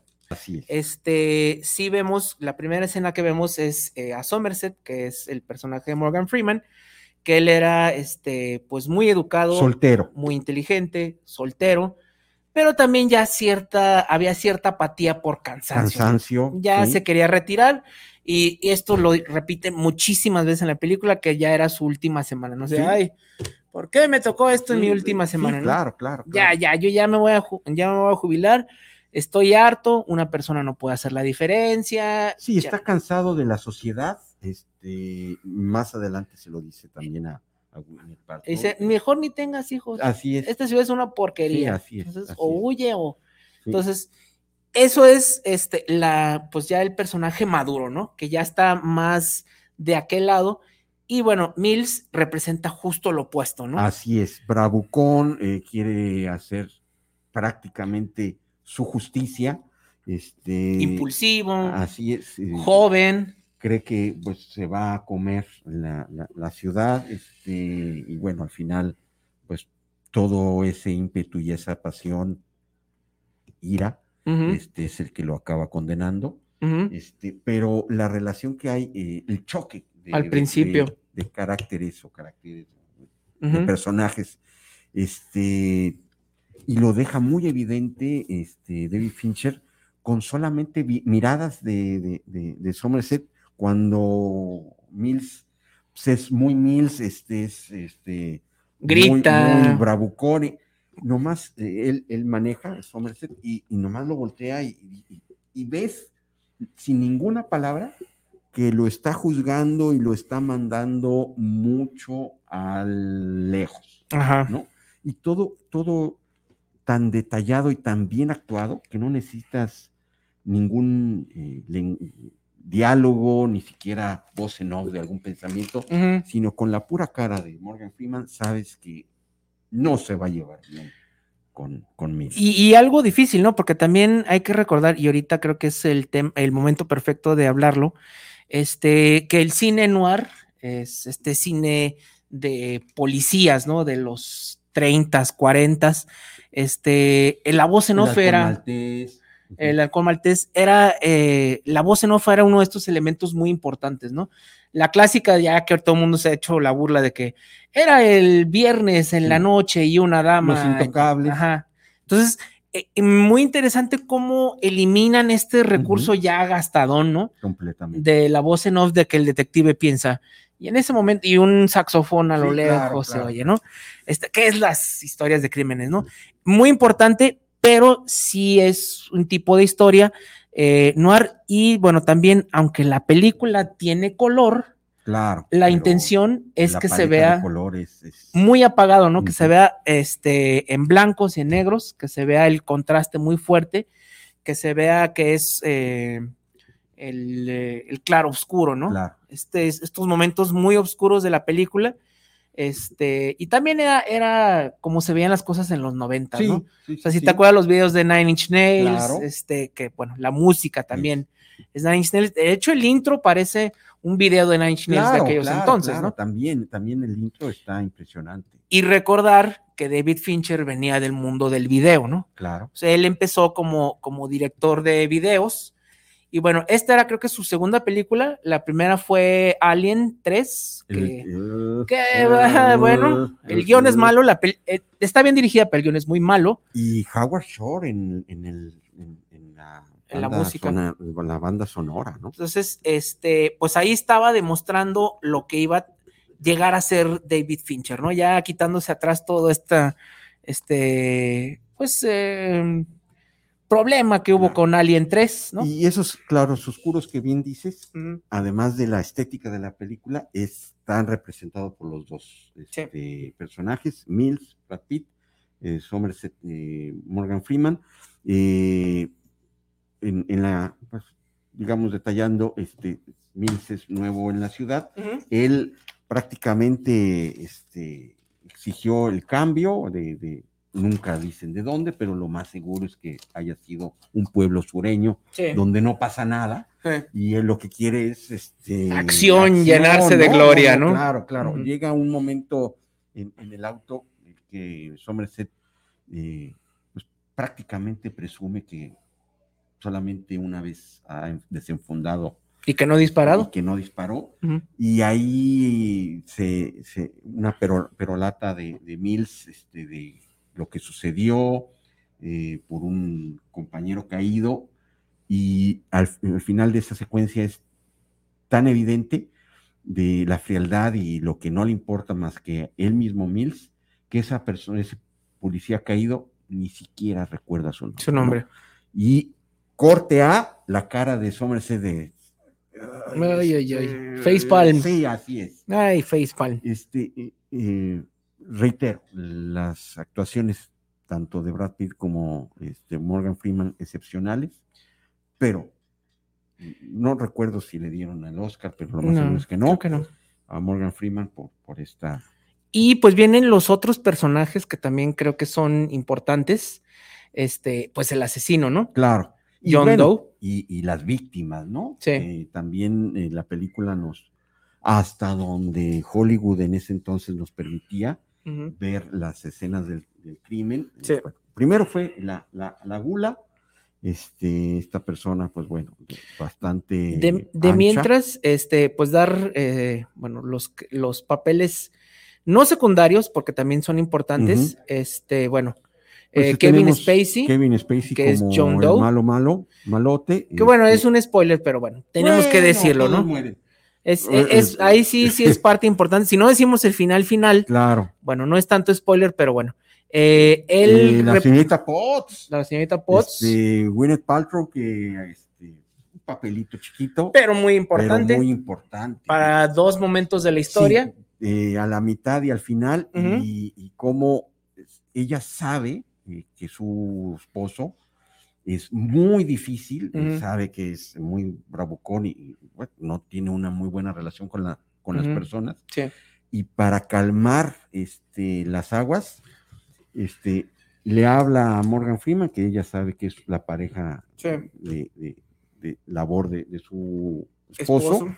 y lo invita a cenar, eh, prácticamente a escondidas de, de Brad Pitt. Brad Pitt se entera ahí mismo en esa misma llamada, y ahí es donde nace cierta relación este, un poquito más cercana. Entre Más ambos, cordial, ¿no? Sí, pero gracias a la esposa, ¿no? Sí. Si no, quién Sí. sabe qué hubiera pasado. Lo más Sí, que, tiene muy poquitas líneas, pero son muy importantes para, para llevar la trama, ¿no? También es, esta entrevista que tiene sola con el con- personaje en- Morgan Freeman, En el restaurante. donde le menciona que está embarazada, ¿no? Y que, y que Mills no sabe todavía. Y que no le gusta la ciudad. Así es. así que es. no le gusta. Y bueno, eh, que es eh, otra cosa que va a ser muy importante para la historia, sobre todo para el final, y que también nos demuestra cómo se sigue moviendo la historia con Somerset, ¿no? Este, cómo él sigue en su papel de que no le importa, de que pues ya estoy cansado, ya no quiero hacer nada, Ahí ¿sabes se Ni lo tengas, ¿no? Ahí mismo se lo dice que perdió Ni la, te molestes. perdió la, este, la esperanza. La esperanza, ¿no? Este, Y otro, otro personaje también pequeño, pero hecho por, bueno, interpretado por otro de los grandes del cine de Kubrick, que es eh, Lee Ermey, que es el, el jefe de la capitán- el policía, capitán de los dos. que si vieron la eh, Full Metal Jacket ya van a saber quién es, ¿Quién ¿no? es? Este, este personaje señor, duro, señor. ¿no? Sí, señor, señor. Ajá, este Sí. personaje duro, fuerte, este, que siempre hacía este tipo de papeles, ¿no? Sí. Pero digo, con, esa entrada al cine que tuvo, pues ya, que, no, ¿para pues, dónde te claro. movías, no?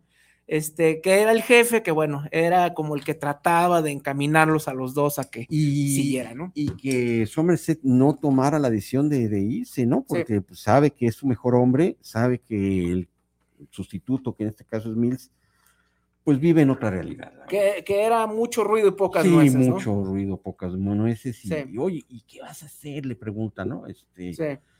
No yo- te vayas, sí, por así, favor. ¿qué vas a hacer de tu vida? Ajá. Me voy a ir a una granja a trabajar. Sí. ¿no? Este, a la Thanos, ¿no? Sí. Este, Sí, sí, sí. pero bueno, este, A ver, sigamos. eh, bueno, de mientras ¿a hay otros saludos de los Torres. Ok, buenas tardes, saludos. ¡No me dejen! Saludos a Sinada Macabre, buen programa. Me anotan por favor a la rifa David Torres, Ah, gracias. muy bien. Muchísimas gracias, David Torres. Tú Y- estás participando y hoy te voy a dar un mordisco en el lóbulo izquierdo de la oreja. Ay, cada, izquierda. cada vez está más peligroso. Saludos a todos, soy de la zona metropolitana de Guadalajara. Pueden anotarme a la rifa de la película. Soy Ileana Torres, Perfecto. gracias. Ileana. Postdata, ah, postdata. Los Torres contraatacan, ¿eh? Y con Toño. Eh, sí. Bueno, pues ahí están todos los Torres. Esta, esta semana no nos quedaron mal. que, está muy bien. también la, la hermandad macabre eh, se siga manifestando porque si no, la rifa se la va a llevar un Torres. Ujú. Ok, Lo y veo en el futuro. Este también, bien importante, acá por el eh, Facebook Live, Jade Azul, yo creo que su narcisismo tan grande quiso evitar que los reflectores brillaran en otras personas. En este caso, sobre su madre o familia, estamos hablando de ¿De Ted Bundy. Por eso, cuando le preguntan, dijo que tenía una niñez muy feliz. Esto es del, eh, de Ted Bundy. pasado, pero Ajá. se puede aplicar muy bien Eh. en- en sobre John Doe. ¿eh? Y Jade Azul, otra vez, a mi parecer, era misógino y es posible que tuviera una madre muy controladora y castrante. Ted era el hijo más grande y por ende casi siempre es el que se le exige más, pues la inexperiencia de ser padres recae en el primero. Y bueno, también lo que ya mencionábamos, ¿no? Que era hijo este, ilegítimo. Sí. Y Gracias, Jade. Jade Azul, me despido, saludos a No Search. te despidas, quédate porque viene lo bueno. Bueno, pues a ver, entonces, eh, ¿en qué estábamos de...? Nos quedamos de en la gula, ¿no? Pues, es- El mi primero, lado flaco, el ¿eh? primero. El mi lado flaco. Ey, Sí, sí, bueno, tengo muchos. No, este. bueno, y eh, de ahí, eh, pues bueno, la, la incipiente relación entre los dos policías, los eh. dos detectives, pues no se aguanta, ¿no? No, no se aguanta. Y eh, vamos cayendo en la segunda escena del crimen, que es eh, lo que es la avaricia, y en este caso, eh, dentro de las oficinas de un prominente abogado, este, pues, que, que está ahí morido el licenciado, este, y ahí es donde ya hacen un clic. Bueno, no los dos, pues el más inteligente de los dos. Pero en ese momento Somerset, según yo, este, como se había portado medio mm, especialito eh, Mills, este, dijo, ¿saben qué? Yo Sí, sí, aquí, así, bota, ah, ya, bota, bota el- ¿Saben qué? Ahí se ve, ¿no? Sí. Y es muy interesante porque al más estilo del cómic de, este, de Will Eisner, ¿no? Donde te ponía el Spirit con letras, hay una toma que se ve desde arriba, que está Brad Pitt y está escrito precisamente Greed o... este, Claro. eh, ¿Cómo se llama? Avaricia, en letras rojas y se ve como, como una portada de cómic, ¿no? O sea, sí, que, sí, sí. que es el título, ¿no? Greed, pero también se refería a que en ese momento, y vemos qué es lo que pasa, este, también fue la avaricia del propio Mills Claro. lo que lo lleva ahí, ¿no? Claro, quedarse. porque con- quiso, con como dicen, ¿no? Este, mordió más de lo que podía Así masticar y vemos en esa escena que él está totalmente perdido, ¿no? Le dice a todos, ¿saben qué? Sálganse, váyanse por un café Sí, porque necesito pensar. sí, sí, eh, sí, porque entra a la escena del crimen ya del abogado. Sí, Ahí está este, los forenses sí. pues, tratando de recabar. Dice. "Sálganse". Sálganse. Porque no sé por dónde empezar. Se sienta en el, en, en- en el escrito- bueno, en el- Escritorio. en el sillón del escritorio del, del abogado, Sí. voltea a ver las pantallas y dice, no, pues Y ahí, tonto hoy. hay una, en ese momento hay una como conferencia de prensa del comisionado Así es. y dice, mis mejores hombres están trabajando en esto. Y es cuando dice, qué fregado estoy haciendo yo aquí sí, solo, claro, ¿no? claro, necesito, necesito a Sí, Somerset, ¿no? así es. Y se abre la Muy toma, muy en contra de lo que él. aunque lo que él creía, pero pensaba, ¿no? Que él se sentía muy, muy listo, Sí, muy capaz, pero pues estaba muy verde, ¿no? Y ahí lo vemos, o sea, como en, en toda la dinámica del cómic, el letreo, ¿no? Este, avaricia, que se refería a la avaricia de, de él mismo de pues sí, del y- que acababa y de, de del morir, abogado. y este, y de Brad Pitt al querer agarrarlo Así todo. ¿no? Entonces, este, ¿cómo, cómo nos va dando este señales? Es un ¿no? espejo. Lo que sucede Sí. eh, tanto en, la- en- en- en los crímenes Sí, se va desarrollando dentro de los y personajes. visualmente, ¿no? La- Y también este, vamos viendo, y esto también es muy interesante, cómo a medida que va pasando la película, este, porque sí empezamos con unos tonos muy, muy oscuros, muy negros, ¿no? Cómo se va aclarando un poquito más, ¿no? Y ya cuando llegamos, que es creo que el último o el penúltimo, que es el orgullo, que es Pride. Ok, pero antes está lisa. Ah, sí, pero nada más para hacerlo de referencia al color, ahorita regresamos. Eh, ya para este momento, en lo que es el orgullo, Pride, vemos que ya es todo muy claro, ¿no? Sí. muy sí, claro, sí, Y el final es totalmente a la luz de día, ¿no? O sea, completamente. ¿Cómo vamos de la al oscuridad del- la luz del sol luz, ¿no? y cae como como plomo. plomo? Como plomo Sí. sí, en un desierto prácticamente. Entonces, también cómo ver eh, que la historia no solamente se está siendo contada con palabras y con acciones, sino visualmente, ¿no? También nos están dando, eh, nos están diciendo hacia dónde, hacia dónde se maneja, ¿no? La historia. Seven es una cebolla. Tiene varias capas, varias lecturas. Te puedes quedar con eh, la intriga policíaca, te puedes quedar con la trama existencial Sí. de cualquiera de los dos personajes o los dos, Sí. porque a cada rato, eh, pues la película te va diciendo en qué situación emocional, psicológica está cada uno de los, de los actores de la Sí. historia, ¿no? Sí, sí, sí. Este, y bueno, eh, antes de este, el orgullo, eh, Pride, se sucede la tercera escena del crimen, días posteriores a, a- a los otros Gula y, y- y Avaricia, que es la pereza, Sí. este, porque se relaciona una, eh, con la este, escena del crimen del, lic- del licenciado, del abogado, van con la esposa porque ahí deja una, un acertijo, ¿no? Digamos, John Doe en, un retrato de, de la señora. Van, este, ahora sí que por idea de, de Somerset a, a visitar a la señora y le enseñan este, la escena del crimen. Dinos, por favor, si hay algo fuera de lugar. ¿verdad? Y por azares de las fotos, se da cuenta que un cuadro está de cabeza. Entonces van, regresan otra vez a la escena del crimen, bajan el cuadro y, y- y Somerset, eh, pues ahora sí que él sabe que hay algo ahí, eh, alguna pista que el mismo este, John Doe. John Doe es, lo puso para, para ellos y el incrédulo es, es, es Mills, ¿no? Sí. Él, pues, él vive en su propia realidad. ¿Cómo se me fue? No, no es posible. este, entonces, no hay nada eh, en el cuadro, pero sí en la pared donde está colgado. Y en, en las dos escenas del crimen no habían encontrado ninguna huella digital.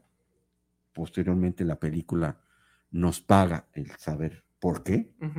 Eso más adelante vamos a llegar. Ven unos eh, huellas digitales, las, re- las recaban y ahí eh, van a la parte forense para pues, hacer el match. Y ahí eh, nos podemos encontrar a Somerset y Mills ya pues, cansados de, de la presión, ya ambos con la guardia baja y ya tratándose un poquito más cerca, ¿no? Este, hay una escena, mm, mm, casi una, una foto donde este, Brad Pitt recargado, babeando este, en un sillón, Mm, dormido. este, dormido ambos, este, ya así como padre e hijo, este, esperando la resolución de, del forense, entra este, su jefe, a ver, despiértense que ya cayó, ya ellos creen que las huellas dig- digitales es del, de uno de- del asesino, ¿no? Sí. Pero lamentablemente se van a dar cuenta que es de una víctima, ¿no? Sí. este, la que está, digamos, eh, encarnando el- el- la pereza, encuentran eh, este, en otro departamento, ya no oscuro, ya un poco más, Poquito eh, más. así es, y este, pues un- un- un- algo que se me hizo muy curioso, está colgado por todo el, el departamento estos pinitos este, aromatizantes de, De, carro, los ¿no? carros. sí. Así es, entonces ahí... Azules, Sí, verdes. no, no, no, se sí, tienen que abrir paso por ese bosque este, de pinos y encuentran este, bajo unas sábanas algo que parece ser un cuerpo de una persona pues, prácticamente en inanición por un año. Sí. Este, unas fotografías que John Doe le toma prácticamente diario de Por un, a un ladito de la Sí, cama, ¿no? así es. De la evolución de estar, pues prácticamente un año este, maniatado en la cama a- a prácticamente una momia. sí. Y es un detalle fantástico de la película donde nosotros creemos que pues, estamos en contacto con un morido y que se, Se y levanta. que se levanta Milik, El muerto, este, este, nos saca un sustón. sustón ¿eh? y bueno, creemos que pues bueno, por ahí vamos a tener cierta información, pero lamentablemente está tan, Con juido. tan ya sí, no, pues ya prácticamente con todo, dos, do- casi dos pies en el más allá y pues dicen, no, pues, sí, saben contar. Traten, traten de revivirlo, ¿no? sí, le dice, oye, pues, pues, ¿qué podemos hacer para que hable? No, si saben contar, no ya está muy juido de ¿no? la mente. Sí, no, ya. Y les dice, para la próxima, chequen si está vivo, ¿no? Y de hecho, en el siguiente asesinato, bueno, en la siguiente escena, Sí. les- lo primero que les pregunta a los policías, este Mills también, para hacerlo sentir Sí, mal, ¿no? sí, claro. Oigan, ¿y si revisaron que estuviera muerto Sí, este? Sí, sí, claro, claro. Digo, también te da Guiño, guiño. es, Ajá. eh, cómo está todo conectado, ¿no? todo, todo está eh, eh, establecido y posteriormente la película se encarga de pagártelo hasta el último minuto. ¿no? Este, ¿Qué más tenemos? Dos saluditos, ahorita continuamos. Eh, Rosa Isela Ramírez, saludos, los escucho en la colonia americana. Saludos para el Gracias. Muelitas, ahora ya es el Muelitas. Ahora, ah, gracias. aquí en Rosa la Isela. americana, cerquita. Eh, a Sergio y a Masaki por este programa. Saludos a los ausentes. Un saludo Gracias. a Chicho y Claro a sí. Melissa, que es, ah, la semana que entra vamos a tener invitado Ah, especial, ¿eh? este, estamos ahorita a media hora. No sé si quieras para ir cerrando, porque falta rifa, falta llegar al final de esta. Ándale, sí, cierto. este, darnos un, pues el spoiler man ya no soy yo, ya ya, ya, y yo, ¿verdad? Este, ya ahí nos, nos diste un adelanto en nuestras redes que les pido que nos sigan, nos pueden encontrar en Facebook como Cinema Macabre, ¿no? Ah, porque sí. tiene un Signo de admiración. signo de admiración. Y le pongo más si quieren. sí, no, adelante. Dani- Dania Gutiérrez, saludos para Cinema Macabre. Aus- asústeme, panteones. ándale. Claro que sí, Dania, te vamos a asustar. con las siguientes noticias que vas a tener Ajá. en Cinema Macabre. Dania, para la otra, dinos desde dónde nos estás viendo y escuchando para que tengas Para la que entres a la, oportunidad a la de rifa. Muy bien. Este, pues bueno, sí, ya me les adelanté, pero creo que también valía la pena empezarlo a hacer para que nos escuchen más personas. Este, la semana pasada, que hubo full team, ¿no? Equipo completo. Sí, Este, tuvimos a nuestra invitada, a Melissa eh, Ballesteros. Ballesteros, Si nos estás viendo, muchísimas gracias por aceptar la invitación. mejor conocida como. Melidillosa, Y espero que no sea la, la primera ni la última, porque tiene hay un proyecto que Ok. está afín con nosotros próximamente. Y bueno, eh, también pues estábamos hablando con ella y otro dibujante conocido eh, en el mundo del terror, de las historietas de terror, pues Calzada nos, nos mandó saludos, ¿no? Y pues uno que siempre anda de bocón le dijo, pues, ¿por qué no caes de invitado, no? Y luego, luego se armó la machaca. Le hicimos manita de puerco en vivo. Uh, sí, pero luego, luego, eh, la semana, este, ya quedó confirmado, la semana que entra va a estar con nosotros, este, él sí es así, puro terror, ¿eh? Puro terror. Y, Y, a, del bueno. y del bueno, y a petición de él, este, el tema que escogió, aparte de platicar con él, este, escogió las películas de Evil Dead o El despertar de los De muertos Raimi. de Sam Raimi, 1, 2 y bueno, Y el ejército de la- hizo un remake, ¿no? no, pero vamos a hablar de las de las buenas, de, las que valen la de las pena. chidas. Para no hablar de. Sí, Fede. no, no. Este, están buenas, pero no. Este, y eh, Army of Darkness, ¿no? El ejército de las tinieblas, las primeras tres entregas. Justamente un- como una semana antes un, un clipcito, ¿no? Sí, Sí, fíjate, todos está este, alineando. macabreándose todo, Sí, ¿no? Al final. Y bueno, entonces la semana que entra eh, va a estar con nosotros Pues Calzada, yo espero que ya estemos a- también equipo completo. Y eh, aparte de hablar de su carrera, vamos a hablar de su pues obsesión, porque sí son sus películas favoritas todo el tiempo, Evil Dead. Entonces, si nos escuchan esta semana, pues escúchenos la otra. Y si Claro. son fanses del arte de Puis, de sus portadas terroríficas, porque él sí le gusta todo lo que espante, ¿eh? Sí. este, pues acompáñenos la semana que entra, ¿no? y también para que nos acompañen en, en la plática, pues échense este, las películas y aquí Ah, sí. comentamos. Sí, por eso les vamos avisando, ¿eh? Sí, Entonces, despertar del diablo 1 y 2 y padre, el ejército de las tinieblas, las originales de los och- ochentas, ¿eh? de este Campbell, ¿no? Pues el, Ah, ¿eh? el- el- el- el que ha Bruce salido, Campbell. este, que sale en la trilogía, ¿no? Del Star Hombre Wars, de, de. Star Wars, de Spider-Man. Spider-Man, Sí, muy que es el actor fetiche de, Sí. de- de Sam Raimi, ¿no? Todos tenemos uno. Bueno, Sí. fetiche. Sí. Sí. Bueno. ok. Y este, recuerden bueno, comunicarse con nosotros para la película El, el Habitante. El habitante. El Habitante. Y bueno, ¿en dónde, en dónde nos quedamos? Este, vámonos por partes, diría. Este, Ya que el destripador. Así es, pero no. Estamos en, en el, entre, entre la pereza y lo que viene siendo el otro. Este, A mí la pereza, ¿eh? Ahí sí me da. sí, ¿eh? Sí, sí, yo creo que sí. Pues este. Ahí está. No tiene un final feliz, ¿eh? No, ya sé. Este, Está gacho, pero. y la que sigue también como que me hace cosquillita en. ¿Cuál es? la- ¿Cuál la- es? La lujuria. Ay, no, pues te agarra las mejores. Sí, caray. Deja algo. está- y, y aquí, pues, bueno, siempre han- habían sido, pues, varones caballeros. Ajá. En este caso, sí. Este, ah, no, es orgullo, orgullo. Orgullo. Orgullo, sí tienes Pero razón. Orgullo es el último, ¿no? Eh.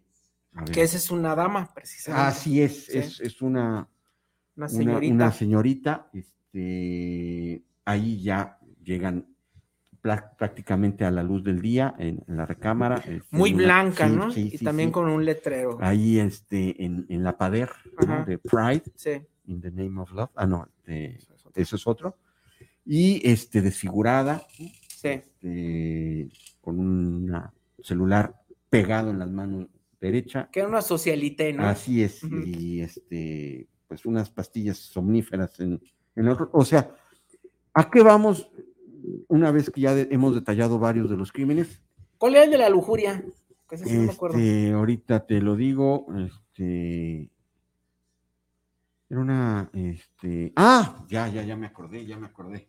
De- pero ahorita llegamos a eso. Primero, ¿qué es lo que está haciendo? Porque a lo largo de, de hasta aquí que llevamos, eh, que es el orgullo, ya este Somerset no, pues dice, no sé qué hacer. O sea, yo sé que son los siete pecados capitales, este, pero quiero ir más ¿Pero allá. qué más? ¿Pero qué? O sea, quiero conocer a este, a este asesino y, y para poderlo encontrar, ¿no?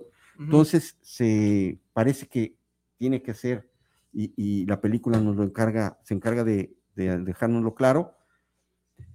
Se sube a un taxi y lo que dice es, ¿a dónde va, joven? Este, muy lejos, ¿no?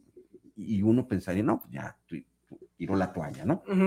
Llega a la biblioteca, ¿no? Sí. llega a la biblioteca, este, conocidísimo de los, este, de los eh, guardias de la biblioteca y se pasa prácticamente toda la noche recabando información de literatura de- Ot- universal. ahí, ahí va otro pequeño elemento que, este, según el La escritor, la biblioteca, eh, que nos puede ubicar un poquito también en lo que es la ciudad de Nueva York, ¿no? Claro, Que sí se parece, o al menos hicieron que se pareciera a la biblioteca pública de la ciudad de Nueva York, que es esta conocida que todo mundo ubicamos de la primera escena de los cazafantasmas, ¿no? así es. Entonces, eh, ahí como que el parecido.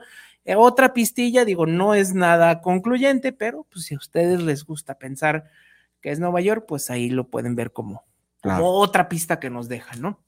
Y bueno, se encarga de, de recabar este, mucha información de la literatura, saca copias, ¿no?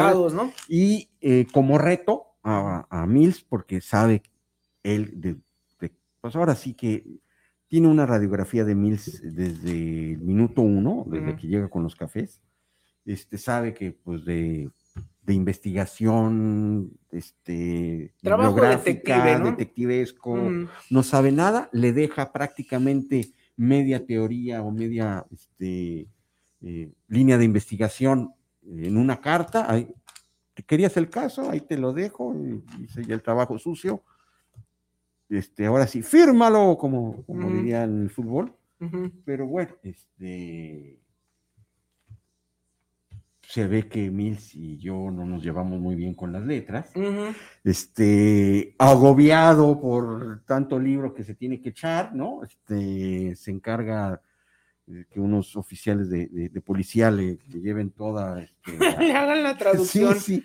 Eh, este, tradúcemelo a español, sí, en no, no, castellano, no, fácil. Este, está perdido el amigo, este, no, no, no sabe, este, y eh, en, ese, en ese inter que, que, que Somerset sí quiere seguir con el caso o, o no, porque ya se quiere ir, aparece lo que es eh, la lujuria, en, pues, ahora sí que en un hotel de muy mala muerte, literal, este, prácticamente nuestro eh, asesino eh, eh, amenaza a, a un, una persona a tener relaciones con una prostituta, con un prácticamente un dagonón, ¿no?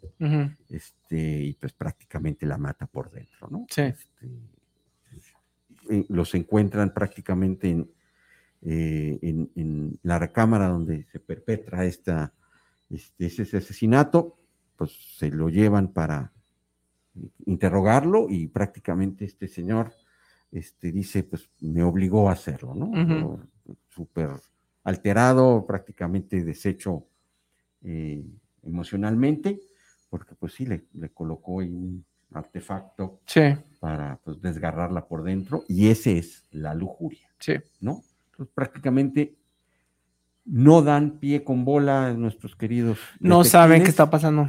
Y aquí es donde para mí es la parte así como que se cae un poquito en la... Como facilona. Sí, Mm. ya como que eh, el, el easy writing de nuestro queridísimo este, Andrew, este, prácticamente, no te me preocupes, mi Mills, yo tengo, yo tengo mi contacto. ¿no? Ahorita te lo voy a arreglar. Sí, así. ¿Tienes dinero? Sí. Tráete el dinero que vamos a hacer un viaje. Ajá. Este, otra vez van a la biblioteca a recabar más información, pero para dárselo a un tercero. En este caso es donde digo, "Uy, uy", Ujú. pero lo dejas pasar, ¿no? Porque Sí. ya estás Ay, tan en-. Embebido e inmerso en, la relación y, quieres saber qué es lo que está pasando. La teoría de conspiración de Seven es que cada persona que va a una biblioteca y que tiene que dejar una identificación y algún número telefónico o, o dirección, el FBI y el gobierno de Estados Unidos sabe qué libro estás tomando, si estás tomando algún libro de conspiración o de pues, este, lectura oscura, el Big Brother te lo sabe. Y Somerset tiene ese contacto, le pasa la lista de los libros y pues dime todos y cada uno de las personas que ha sacado estos libros de la biblioteca para empezar a hacer un barrido de, de, sospechosos. Pero ¿sabes que eso sí es cierto? No me lo digas. Bueno, por lo menos el FBI no va a tener mis datos porque nunca mm, he sacado esos libros. Pero, a ver, a- aquí quiero hacer un paréntesis y quiero que sí es bien importante, porque esto, esto sí es cierto.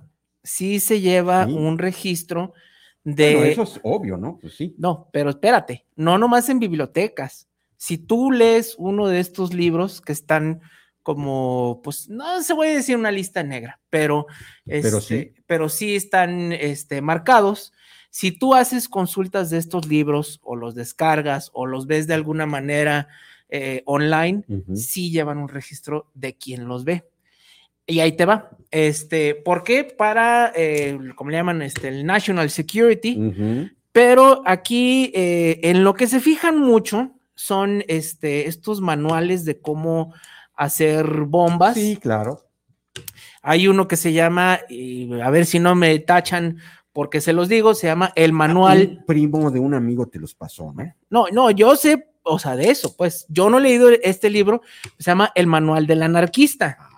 Igual ya con mencionarlo ya me estoy metiendo a la lista negra, pero bueno, yo no lo he leído, pero ese es uno de los libros principales, este, que si lo lees ya estás en esta lista negra. El manual anarquista, ¿por qué? Porque ahí te explican cómo hacer desde bombas molotov, este, cómo hacer este, explosivos caseros, lo que hacían en el Club de la Pelea, otra claro. gran película Que de, no se puede hablar del club de la pelea. de Fincher, exacto.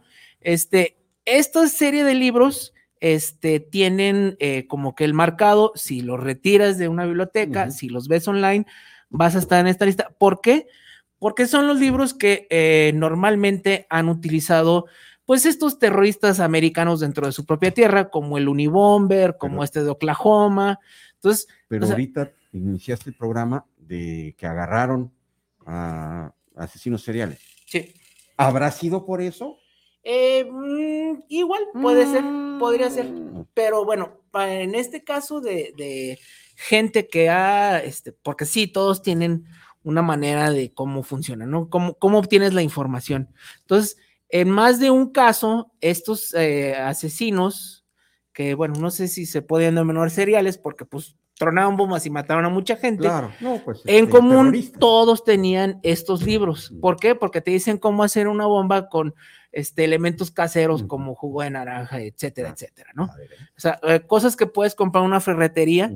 Entonces, esa información ahí viene. Entonces, obviamente tienen que tener un control. Oye, pues, si te están diciendo cómo hacer una, una bomba, cómo armar este C4, todo ese tipo de cosas, pues obviamente debes de tener un control. Y si lo compras también en una, en una librería, una Barnes Noble, también van a ver.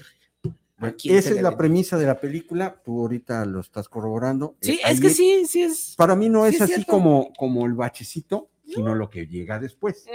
Que pues ya con una hora después de que este, le entregan eh, esta lista de, de- de libros, llega a una barbería el contacto y le entrega una, Listón. un listón, na, na, na, na, ¿no? Ah, Eh, sí, sí. Ciento y tantos, ¿no? Ciento y pelos. Sí. Y aquí es donde digo, ah, ya. Oye, ya llevamos dos horas y hay que acabar la película. Muy bien. El primer nombre que agarran es el bueno. John Doe. Sí, así es. Llegan al departamento, tratan de ingresar y en ese momento ya empieza, ahora sí, la parte final, el clímax de la película. Ya nos queda poco tiempo. Qué bueno, para no contarles el final tal vez. Este, se topan de un extremo del, del pasillo a otro extremo del pasillo, muy así medio este, Hollywoodense. hollywoodense, ¿no? Llega, eh, se topan Mills, eh, Somerset con el asesino, que en ese momento no sabemos quién es, Mm. y pues ahí ya se agarran a balazos. Toin, toin, toin. Tin, tin, Pium, pium, pium. Ajá. Agarran este, ya la persecución, persecución clásica hollywoodense, entre las escaleras de emergencia, uno se va por un lado, otro se va por otro, y aquí sí, la verdad es que el que se lleva la peor parte de nuestro querido Mills, Brad Pitt, porque sí, sí, pues se fue de hocico contra alguien mucho más preparado, este, prácticamente, y, y, pues sí, voy a tener que decir spoilers, le perdona la vida te- poniéndole la pistola en la 100, Ujú. este, justa, ya nada más era jalar el, del gatillo, aunque ya venía Somerset a unas cuadras, a una, a una- prácticamente a- a- al, al inicio del callejón, este, le perdona la vida, ¿no? Sí. Este, le rompe la cara, el- eh, la manita, me lo dejó maltrecho. Este, y bueno, ahí mm, tiene su primer contacto con el, el asesino John Doe. Eh, llega una parte, ahora sí, que rompe la línea de investigación, porque ya este, enmuinado mi Mills quiere llegar, ahora sí, se abrió de capa mi querido John Doe, ya saben que es el, el mero malo malo, entonces, pues bueno, ya, ya llegamos al departamento, pues tenemos que entrar para investigar, Sí. y aquí viene un- una parte técnica que maneja la película, mi Mills, no podemos entrar.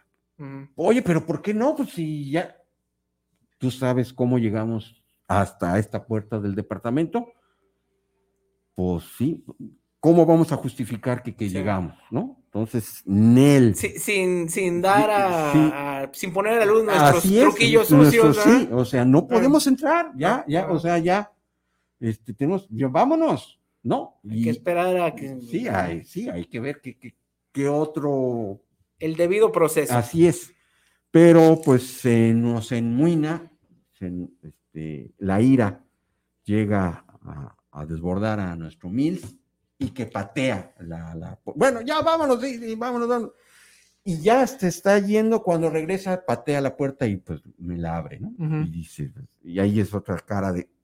Sí. este, Somerset. Y ahí sí me gustó la forma como arregló mi Mills este, el asunto. Somerset, ¿te queda dinero? ¿No? Este, Ajá. entonces contratan este, a, a una indigente para poner ahí una historia de que pues este, tuvo que asistir Mills a esa parte del departamento porque había un- una, una denuncia, ¿no? Y a partir de ahí, pues ya se desencadena la parte final, que sí, digamos, va ahora sí de bajada, ¿no? Sí. Este, de, de- de ahora sí que de como tobogán. Ingresan, ven todas las pruebas, ahora sí, a, no a la luz, porque también el departamento está muy, muy oscuro, pero prácticamente se dan cuenta de la mano de cercenada del de la pereza, las salsas de espagueti de, de la gula, este, los libros con los cuales estaba eh, encima el licenciado, prácticamente Todo. todo para en- enjuiciarlo y pues, en cuanto lo agarre, ¿no? Sí. Y eh, un detalle que se me había pasado es que en una de las escenas del crimen llega un pseudo reportero a tomar fotografías de, de nuestros de- eh, detectives. Sí. Se da cuenta Mills que ese fotógrafo era el, el asesino porque hay fotos reveladas de, de- de esa- de esas fotos.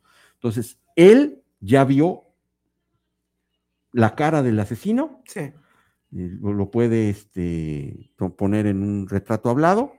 Él ya pues, se correteó al, al- al asesino, entonces Ya, pues, prácticamente ya un vínculo estrecho hay entre Mills y, John Doe, tan es así que pues le perdona la vida, ¿no? Este, ¿le seguimos con la parte final o lo dejamos para que nuestra hermandad macabra? Pues nada más decirles, ¿no? Que eventualmente, no, dejarlos Porque hay, tan- hay, hay un símil con lo que platicaste de, de, de Bondi, que Sí. se entregó. Sí. En este caso también. Con Ed Kemper. Ah, ah, ah, sí, con Ed Con- Kemper con Kemper entregó, que se entrega. En este caso, John Doe Hace lo mismo. hace lo mismo, están, regresan de, de prácticamente de, de este, ver la- la- el departamento de, de John Doe, que tiene como 200 Sí. cuadernos, un un diario de, Eh. de- de- su vida. Este, llegan a la comandancia de la llegan a policía. comandancia, él es prácticamente atrasito de él, eh, entra también. que ya hay mucha luz otra vez. Ya otra vez. Ya, Ahora sí, es- ya es la- creo que es la primera escena de exteriores que no donde vemos que está lloviendo. Donde no llueve. Vemos que está mojado, charquito, sí, sí, que sí, acaba de llover, pero que ya no llueve. Entonces se entrega, tiene las manos ensangrentadas. ¿Por qué? Porque prácticamente se pela las huellas digitales para pues, no tener ningún, ninguna prueba. Y trae sangre de una víctima, Trae- así es. que hasta ese momento creemos que es la del orgullo. Así es. Él menciona que hay dos, bueno, con- tiene un, con- contrata un, también un abogado FIFI, ¿no? Este, ahí, pues como que ya se conoce en el cuerpo policiaco, este, pues de los dos, Sí, de pues, los jefes, ¿no? eh. Ya se tratan muy, muy, este, Cordiales. muy cordial, saben quién es quién, ¿no? Este, y él va a entregar dos cuerpos, sí, este, Somerset y Mills lo acompañan a la escena del crimen, ¿no? Y ya. Y ya está el final. Y, Porque, y, y, y- y- no, ya. pues, spoiler, ya. todos mueren. Y ya. Porque si se los decimos, Sí. ya falta un crimen. Falta, El más sí, importante. si no es que dos. Entonces, ahí ya nos vamos a quedar, ya para que la vean. Si no la han visto, si ya la vieron, pues otra vez, ¿no? Para que Sí, les- no, no es para verse varias veces. les ¿Por qué es para verse varias veces? Porque tiene tantas capas, tanto eh, desarrollo, historia, este, personajes, eh, la, la lectura este, entre líneas de, Eh, de- muchas, muchas del cosas. background que uno como espectador se puede hacer de cada uno de los. Y, de- y de muy los- importante, ¿no? Este, como a la hora de confrontarse con el asesino, este, vemos que es eh, prácticamente eh, una versión mm, negativa de Somerset, ¿no? Sí, Tiene Sí. la, la misma, el mismo cansancio hacia la ciudad, este, la apatía, este, cómo la gente no ya perdió la fe, completamente. pero como son dos caminos eh, muy diferentes, ¿no? Como uno todavía cree que pueden funcionar las cosas con la ley y otro que ya de plano este, perdió todo la Y está humanidad. purgando. Y bueno, y eso también tiene mucho que ver con la historia, eh, con el arco del personaje principal, que es Somerset, ¿no? Este, cómo al final este, resuelve su vida, ¿no? Cómo va a continuar. Pero bueno, eso ya se los dejamos porque pues también ya les dijimos todo, pero pues tampoco no les vamos a decir el mero, mero final y pues ya Se le- mueren todos. le vamos a cortar, pero sí, ahí véanla por favor. Isabel Martínez, ah, cómo hay mosquitos ahora. Isabel Martínez, saludos desde el Estado de México. Les felicito porque su programa cada sábado se va poniendo más chido y con invitados ni se diga. Saludos al señor Muelas. El señor Muelas también los saluda. Gracias, Isabel, por vernos desde Estado de México. Estado de México. Y por favor, no pierdas ninguno de nuestros programas. El que sigue la semana que entra va a estar bueno, va a estar bueno. Tan bueno como este o mejor. A ver, nos quedan cinco minutos y hay que hacer la rifa. Muy bien, este, déjame ver ¿Cuántas llamadas cuántos son? torres y también gente que nos ve aquí en, en En Ciudad de Guadalajara Guanatos. nos eh, Hay como muchos moscos. Ok, ¿no? muy Ahí bien, ya me muy bien, muy bien. Vamos armando la tómbola. La vida es una tómbola. tó, tó. ¿Ya sabes cuál? Ya, ya, ya estamos en eso. Eh, Aquí está el interventor, de- el muelas. sí, está con, viendo. con el, con el, con el diente frío. frío, ok. ¿Ya? Estamos, vamos a girarle. Vamos a girarle. A ver, espérame tantito. Espérate, muelas.